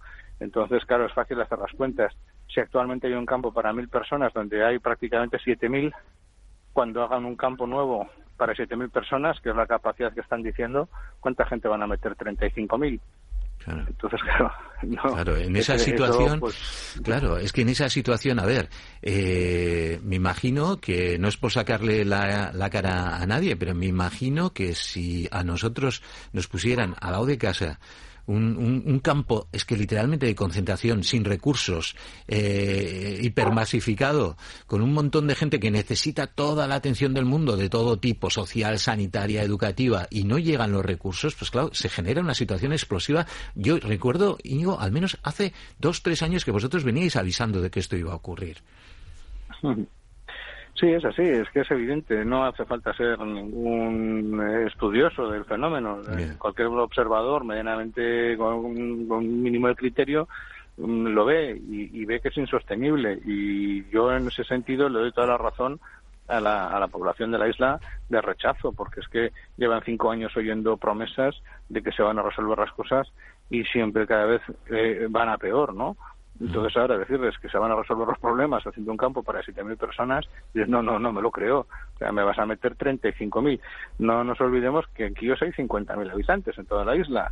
Entonces, si ahora hay 7.000 eh, personas en el campo de refugiados viviendo, pues ya empieza a ser una cifra representativa en el conjunto. Y ya, bueno, no digo nada si eh, hacerse un asentamiento de esas características. Mm. Eh, está claro que esa no es la solución ni va a contener eh, a las personas que están en, en, Turquía, ni creo yo que esto que ha pasado ahora eh, vaya a ser siquiera el escudo de Europa. O sea, mm. eh, es lamentable que Erdogan utilice a estas personas, ahí vemos, ¿no? Y qué respeto hay, ¿no? Le damos dinero a Erdogan para que desde servicios para que les disuada de venir a, Europa. ¿eh? Erdogan, entonces, claro, le estamos dando la herramienta para hacer lo que ha hecho. Esto era cuestión de que pasaría tarde o temprano, ya lo ha hecho. La respuesta cuál ha sido, pues, eh, en lugar de, de, bueno, pues hacer una acción no sé, a mí no me pagan para dar soluciones, pero bueno, pues entiendo que hacer una acción diplomática y, y bueno, pues dar otro tipo de respuesta a, a estas personas que están viviendo de Idlib, que no nos olvidemos que están siendo bombardeadas desde, hace cuatro años. Son personas que vienen de una situación absolutamente traumática. ¿eh? Eh, se les está empujando a la frontera, llegan aquí y nosotros los recibimos a tiros. Personas que hace dos días les han estado bombardeando sus casas. Es tremendo, ¿no? Y la respuesta que hicimos es aplaudir a, a, Grecia porque ha sido el, el, el escudo de Europa, ¿no? Y, bueno, y Erdogan, pues no sé si le habrán dado un tirón de orejas o la respuesta será darle más dinero para que, bueno, pues que siga siendo eh, la contención, ¿no? Eh, no sé, a mí me parece todo un despropósito tremendo y que, desde luego, la situación en las islas, si esta va a ser la respuesta, no va a mejorar. Está claro. Eh, parece que falta, desde luego, falta valentía por parte de las instituciones europeas para afrontar el, problema desde raíz, desde la, base, ¿no? y, a cada eh, día que pasa, la solución se complica, las necesidades eh, son mayores y, poner, ocultar el, problema y, tratar de poner, pues eso, barreras a, a un fenómeno que es que es inevitable, porque lo que tú dices es que la alternativa es morir bombardeado, entonces no tiene nada que perder. Casi es hasta mejor morir ahogado o correr el riesgo de morir ahogado, ¿no? En fin.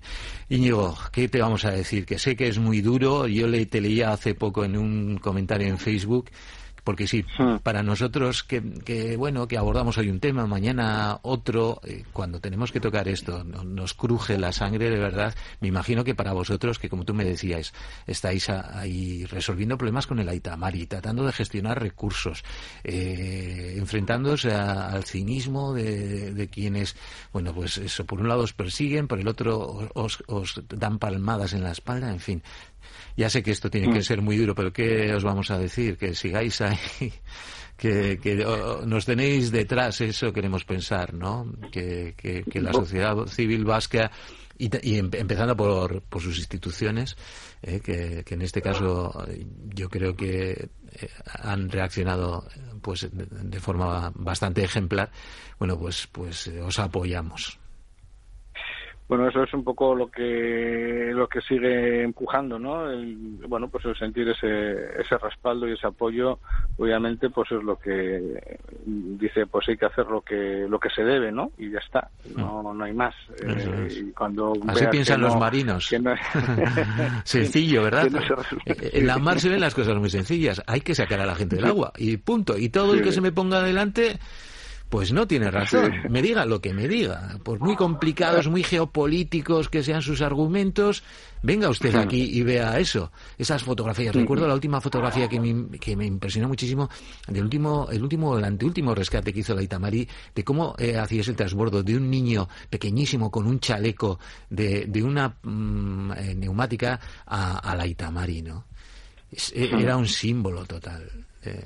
Sí, Sí, pero bueno, hay cosas, por ejemplo, eh, estuvimos eh, eh, monitorizando una, un bote ¿no? que cruzó toda la zona sarmaltesa eh, con 20 personas, había también una mujer y un niño, iban con un, solo con un, con un teléfono satelitario, iban llamando más o menos cada media hora dando la posición, ¿no?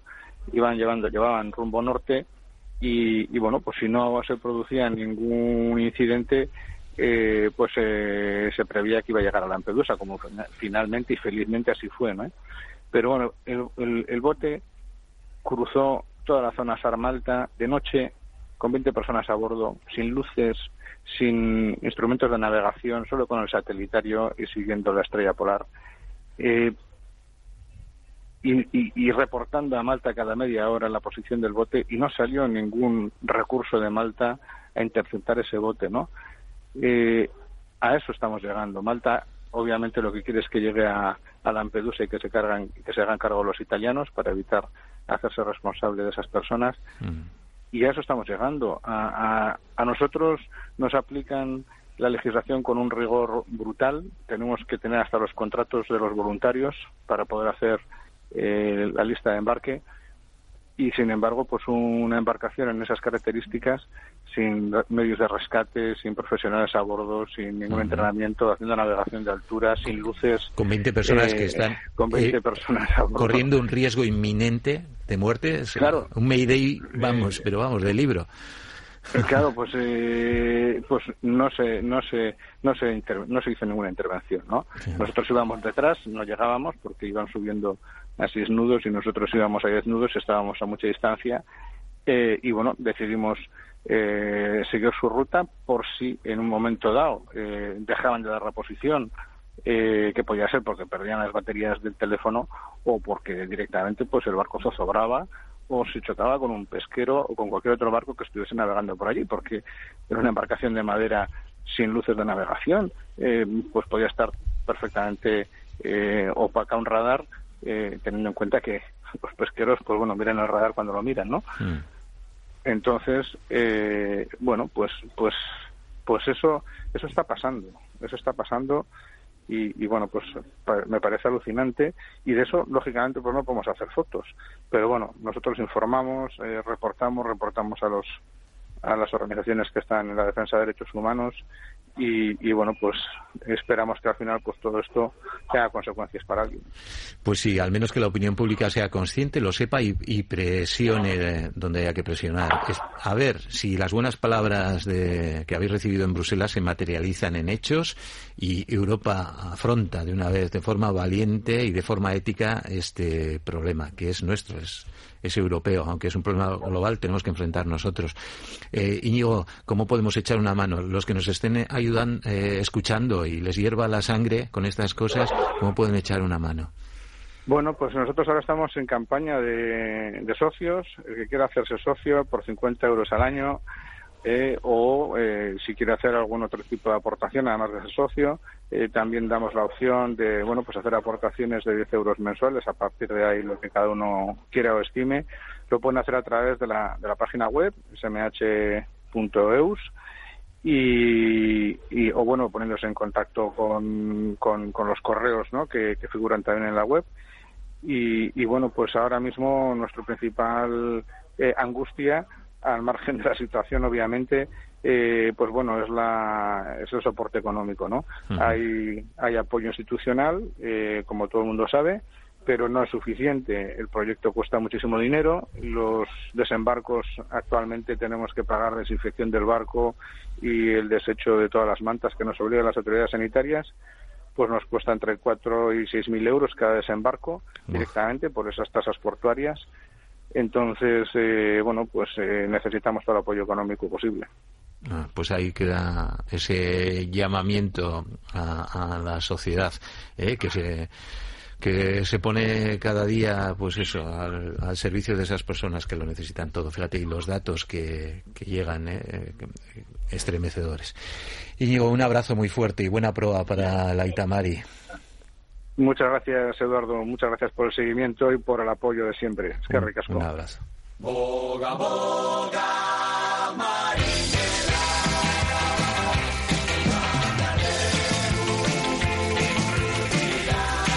Soy Martín Berzategui y a mis amigos de Ichastantac deciros que sigáis con ese garrote consumiendo pescados frescos que nos traen nuestros arranzales, que son mis amigos y son parte importante del éxito que tenemos los cocineros.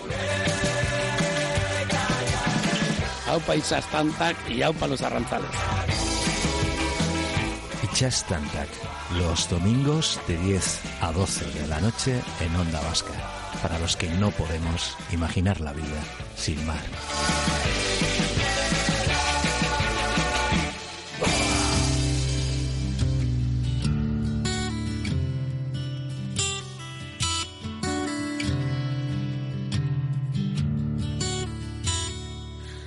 Where do you go when you're feeling down? When your tears rise like the ocean tide pulling on you. You close your eyes, make yourself blind to the world around you. But I see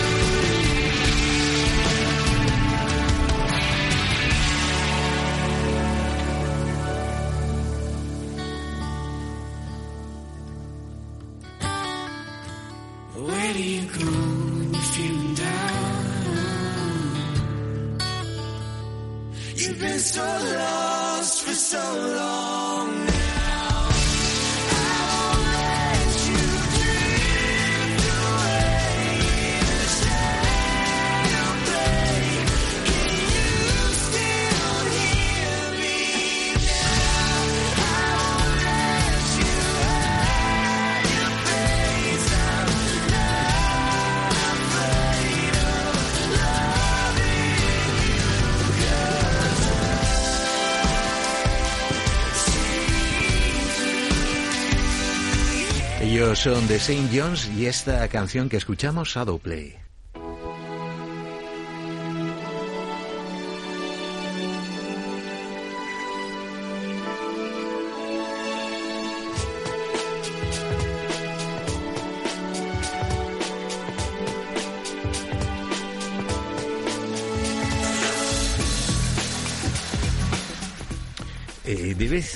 Cuando, con demasiada frecuencia, mucha más de la que nos gustaría, tenemos que, señalar ¿no? algunos de los problemas que nuestra falta de comprensión de, cómo funcionan los ecosistemas marinos o más allá, a pesar de que ya sabemos cómo funcionan los ecosistemas marinos, lo que más que falta, lo que nos sobra es codicia, ¿no? Y, sobre todo, bueno, determinadas actitudes irresponsables que miran el corto plazo y el enriquecimiento rápido y, particular de algunos bolsillos, bueno, pues están sometiendo a nuestros mares, que, que, son todos, nuestros océanos lo son todos, eh, a, una presión eh, pesquera que a veces tenemos la impresión que lejos de remitir, pues porque es cierto que eh, al menos en, en, algunas zonas y al menos en, en, Europa se pretende, ¿no? Bueno, pues hay más eh, respaldo científico y, más límites que, que, impone la ciencia, pues a la pesca desmesurada. Bueno, pues a veces tenemos la impresión de que echa la ley, echa la trampa, de que cada vez hay más pesca no controlada, que la tecnología que permite barcos cada vez más grandes, más potentes, eh, hace que, no haya un pez que pueda escaparse y eso condiciona la, la vida de, de los ecosistemas marinos. ¿no? Y en estas que esta semana nos llegaba una nota de nuestros amigos de Greenpeace que hablaban de un problema que ya habíamos escuchado que existía, ¿no? que es como hay barcos que pescan y transbordan sus capturas a, barcos nodriza, eh, congeladores, con lo que es muy difícil hacer control de qué se pesca y qué no se pesca. En fin, tenemos con nosotros para hablar de este tema a Pilar Marcos de Greenpeace. Pilar, bienvenida a bordo. Hola, muy buenas noches. Oye, de vez en cuando eh, recurrimos a, vosotros y especialmente tú has pasado por este programa, ya unas cuantas veces porque es eso, ¿no? Tenemos la impresión de que esto es una especie de juego del ratón y al gato en el que, por un lado, gracias a la, a la presión de la opinión pública y organizaciones como la vuestra, bueno, pues se ha tomado conciencia de que, de que la mar no es un saco sin fondo a, a la que se pueda verter cualquier cosa, que también tampoco es un recurso infinito del que se pueda sacar cualquier cosa, pero tenemos la impresión de que todas estas buenas prácticas y buenas políticas bueno, pues eh, quedan reducidas a, a, meras intenciones cuando se incumple la ley, sobre todo en alta mar, ¿verdad? Donde es muy difícil de controlar. Efectivamente, mm, es tierra de nadie, sigue sin eh, figuras de protección global que gestionen bien todas las actividades y lo has dicho muy bien, ¿no? Se somete a legislación, a vigilancia pesquera eh, a los barcos eh, que están faenando en estas aguas. Y como hay leyes que dicen cuánto tienes que pescar, qué tienes que pescar, dónde lo tienes que pescar, estrictas, especialmente, por ejemplo, para la flota europea, eh, se inventan un sistema eh, muy utilizado en, en, océanos índicos, en el, en el Atlántico, se inventaron un sistema de, vale, pues yo hago transbordo de estas capturas de pesca en alta mar, tierra de nadie, la transfiero, como decías, a, a estos buques frigoríficos y así se diluye una, esta operación se hace sin vigilancia, un sistema opaco y no se sabe cuánto se está pescando, si está cumpliendo con la cuota de pesca, si se está pescando lo que iba destinado esa marea o se va a otra especie y también preocupante en el uso de flotas asiáticas que son eh, personal marineros que, están que, que, hay barcos que están que permanecen en alta mar hasta años y por tanto también se diluyen los derechos de los trabajadores de la mar. Eso es, hemos hablado alguna vez también de ello, que hay tripulaciones que son esclavas o semi-esclavas, ¿no? Y que están trabajando en unas condiciones de, bueno, laborales eh, pésimas, cuando no inexistentes, que no pueden desembarcar, se les retienen pasaportes, en fin, eh, condiciones sanitarias eh, espeluznantes. Claro, y luego otra, otro de, claro, de, de, los problemas es que muchos de estos productos eh, son exportados o importados eh, por Europa. Es decir, y, de eso se quejan también las flotas que, que operan en, países europeos, ¿no? Que, que claro, que todos somos cómplices de, esto, porque al final obtienen un rendimiento gracias a las importaciones que hacemos. Claro, y, ahí se pierde el foco de control de Europa, porque no solo eso, sino que los buques encima llevan banderas de terceros países, que solo en los puertos de esa bandera, de ese pabellón, quien tienen que vigilar la carga. Entonces está llegando un buque con bandera de Panamá o de Vanuatu, con capturas no bien reglamentadas, mientras, eh, por ejemplo, incluso apagando las antenas, ¿no? Las cajas azules que dicen donde la han pescado, mientras la flota europea está sometida a, a un intento de regulación muy estricto y crea una competencia en el mercado brutal y sobre todo que lo que está diciendo la comunidad científica y que lo vemos en los estados de agotamiento de muchos stocks pesqueros, que está diciendo que no pesquemos más sardina, que no pesquemos más bacalao del Ártico, al final no, no hay potestad de control y no solo eh, eh, sufre perdón, la, flota artesanal, la de bajura, sino que también las especies llegan al colapso y al peligro de extinción.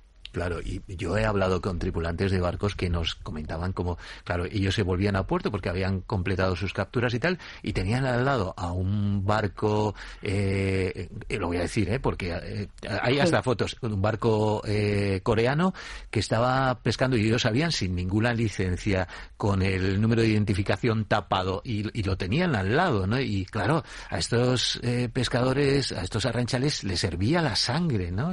Decían, pero claro, nosotros cumplimos la legislación, nos volvemos a puerto y les dejamos el campo libre a estos que pescan sin cuotas, sin estándares de salubridad, en fin.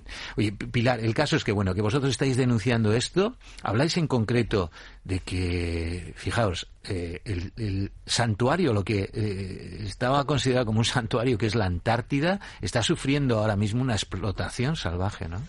Sí, precisamente la Antártida, que hay un tratado que se celebró en los años 80 de vigilancia Mm. sobre todo para las pesquerías de merluza negra y de, y de krill, eh, es las pesquerías mejores gestionadas. Es decir, hay un sistema donde hay personas siguiendo a, esos barcos que fanean en las aguas, pero vuelve a, pasar lo que estás contando.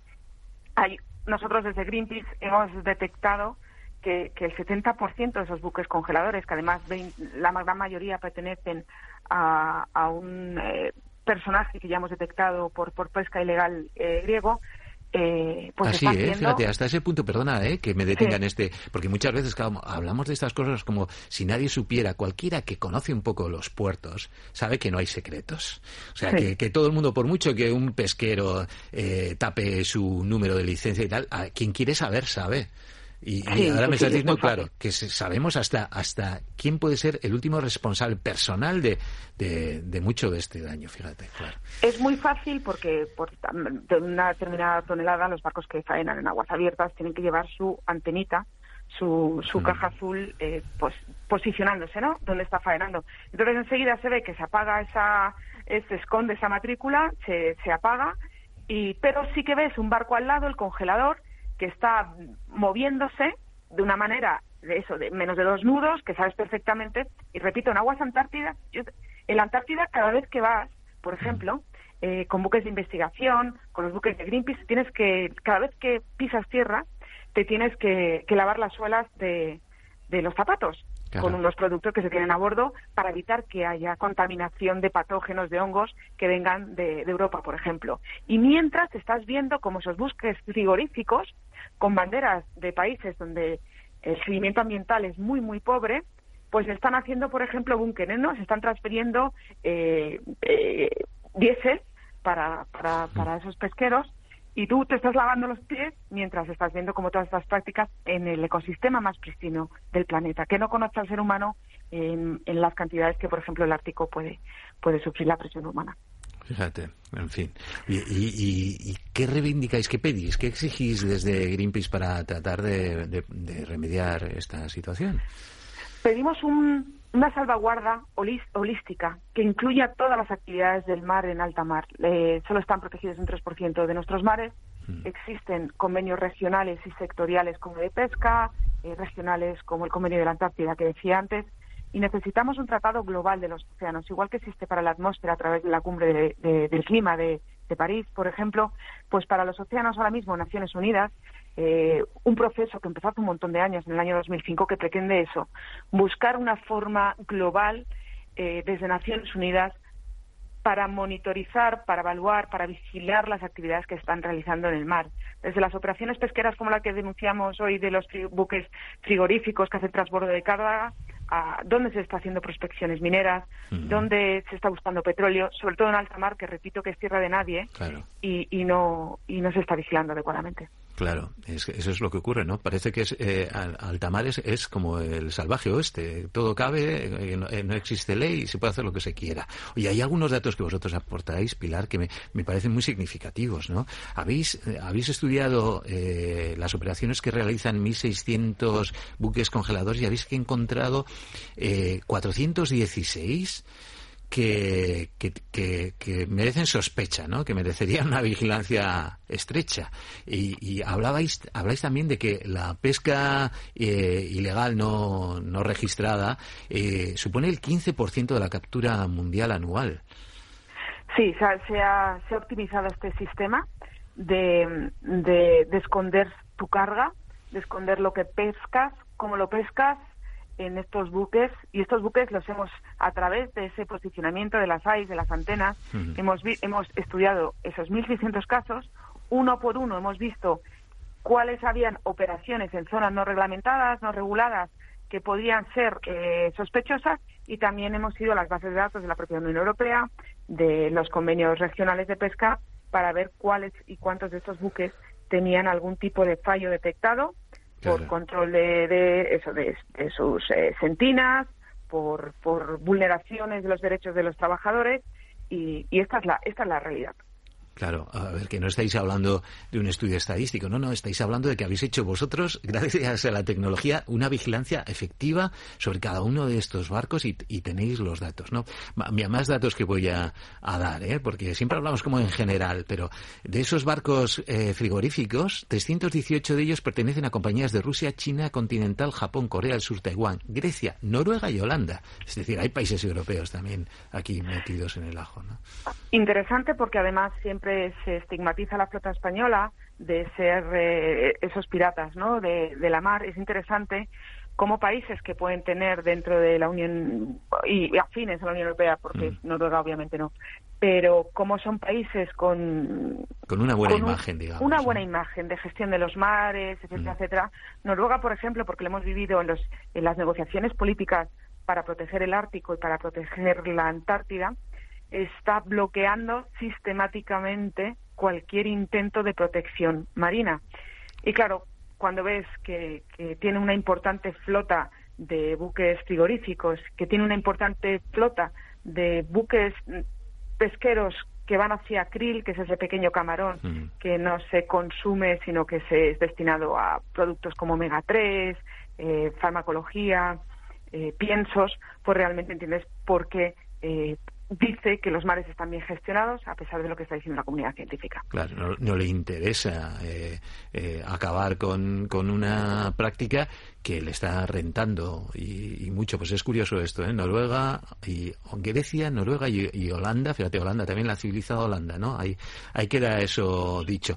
Y Pilar, pues claro, lo que ocurre es que que cómo ponerle el cascabel al gato, ¿no? Cómo, cómo mm, eh, vigilar eh, las zonas eh, de, de, alta mar cuando ni siquiera somos capaces de ejercer un control efectivo sobre nuestras propias aguas. En fin, hay muchísimo trabajo por hacer. Sí, pero, respecto a este transbordo de capturas de capturas ilegales es muy sencillo, que no se hagan en alta mar, que se hagan en puerto, como hacen la mayoría de arranzales, la mayoría de pesqueros, que descargan bajo un observador eh, y se compara lo que se lleva en bodega y lo que se está descargando. Entonces, ese transbordo sería tan sencillo como exigir que se hiciera en un puerto. Claro, además, bueno, vosotros, como habéis dicho, tenéis un estudio pormenorizado, individual de cada uno de estos buques, o sea que eso, entre comillas, sí sería fácil.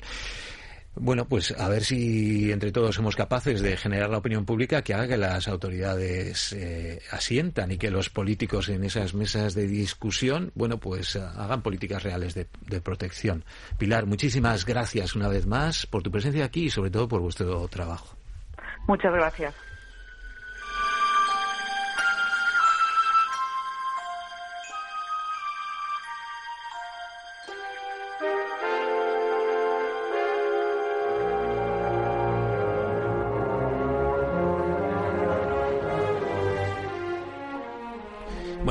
Llegamos ya a la costa. Vemos la, la costa, se van dibujando las montañas y las entradas de los puertos. Qué difícil es verlas a veces, ¿eh?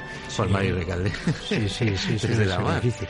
Hombre, los, los buenos marinos tienen siempre sus referencias. Claro, eso es, porque tú dices, bueno, hasta, hasta que no estás encima no ves la bocana y ya no te cuento ya si es de noche. Bueno, si es de noche a veces es hasta más fácil porque ahí aparecen las balizas señalizando y para eso están las cartas náuticas.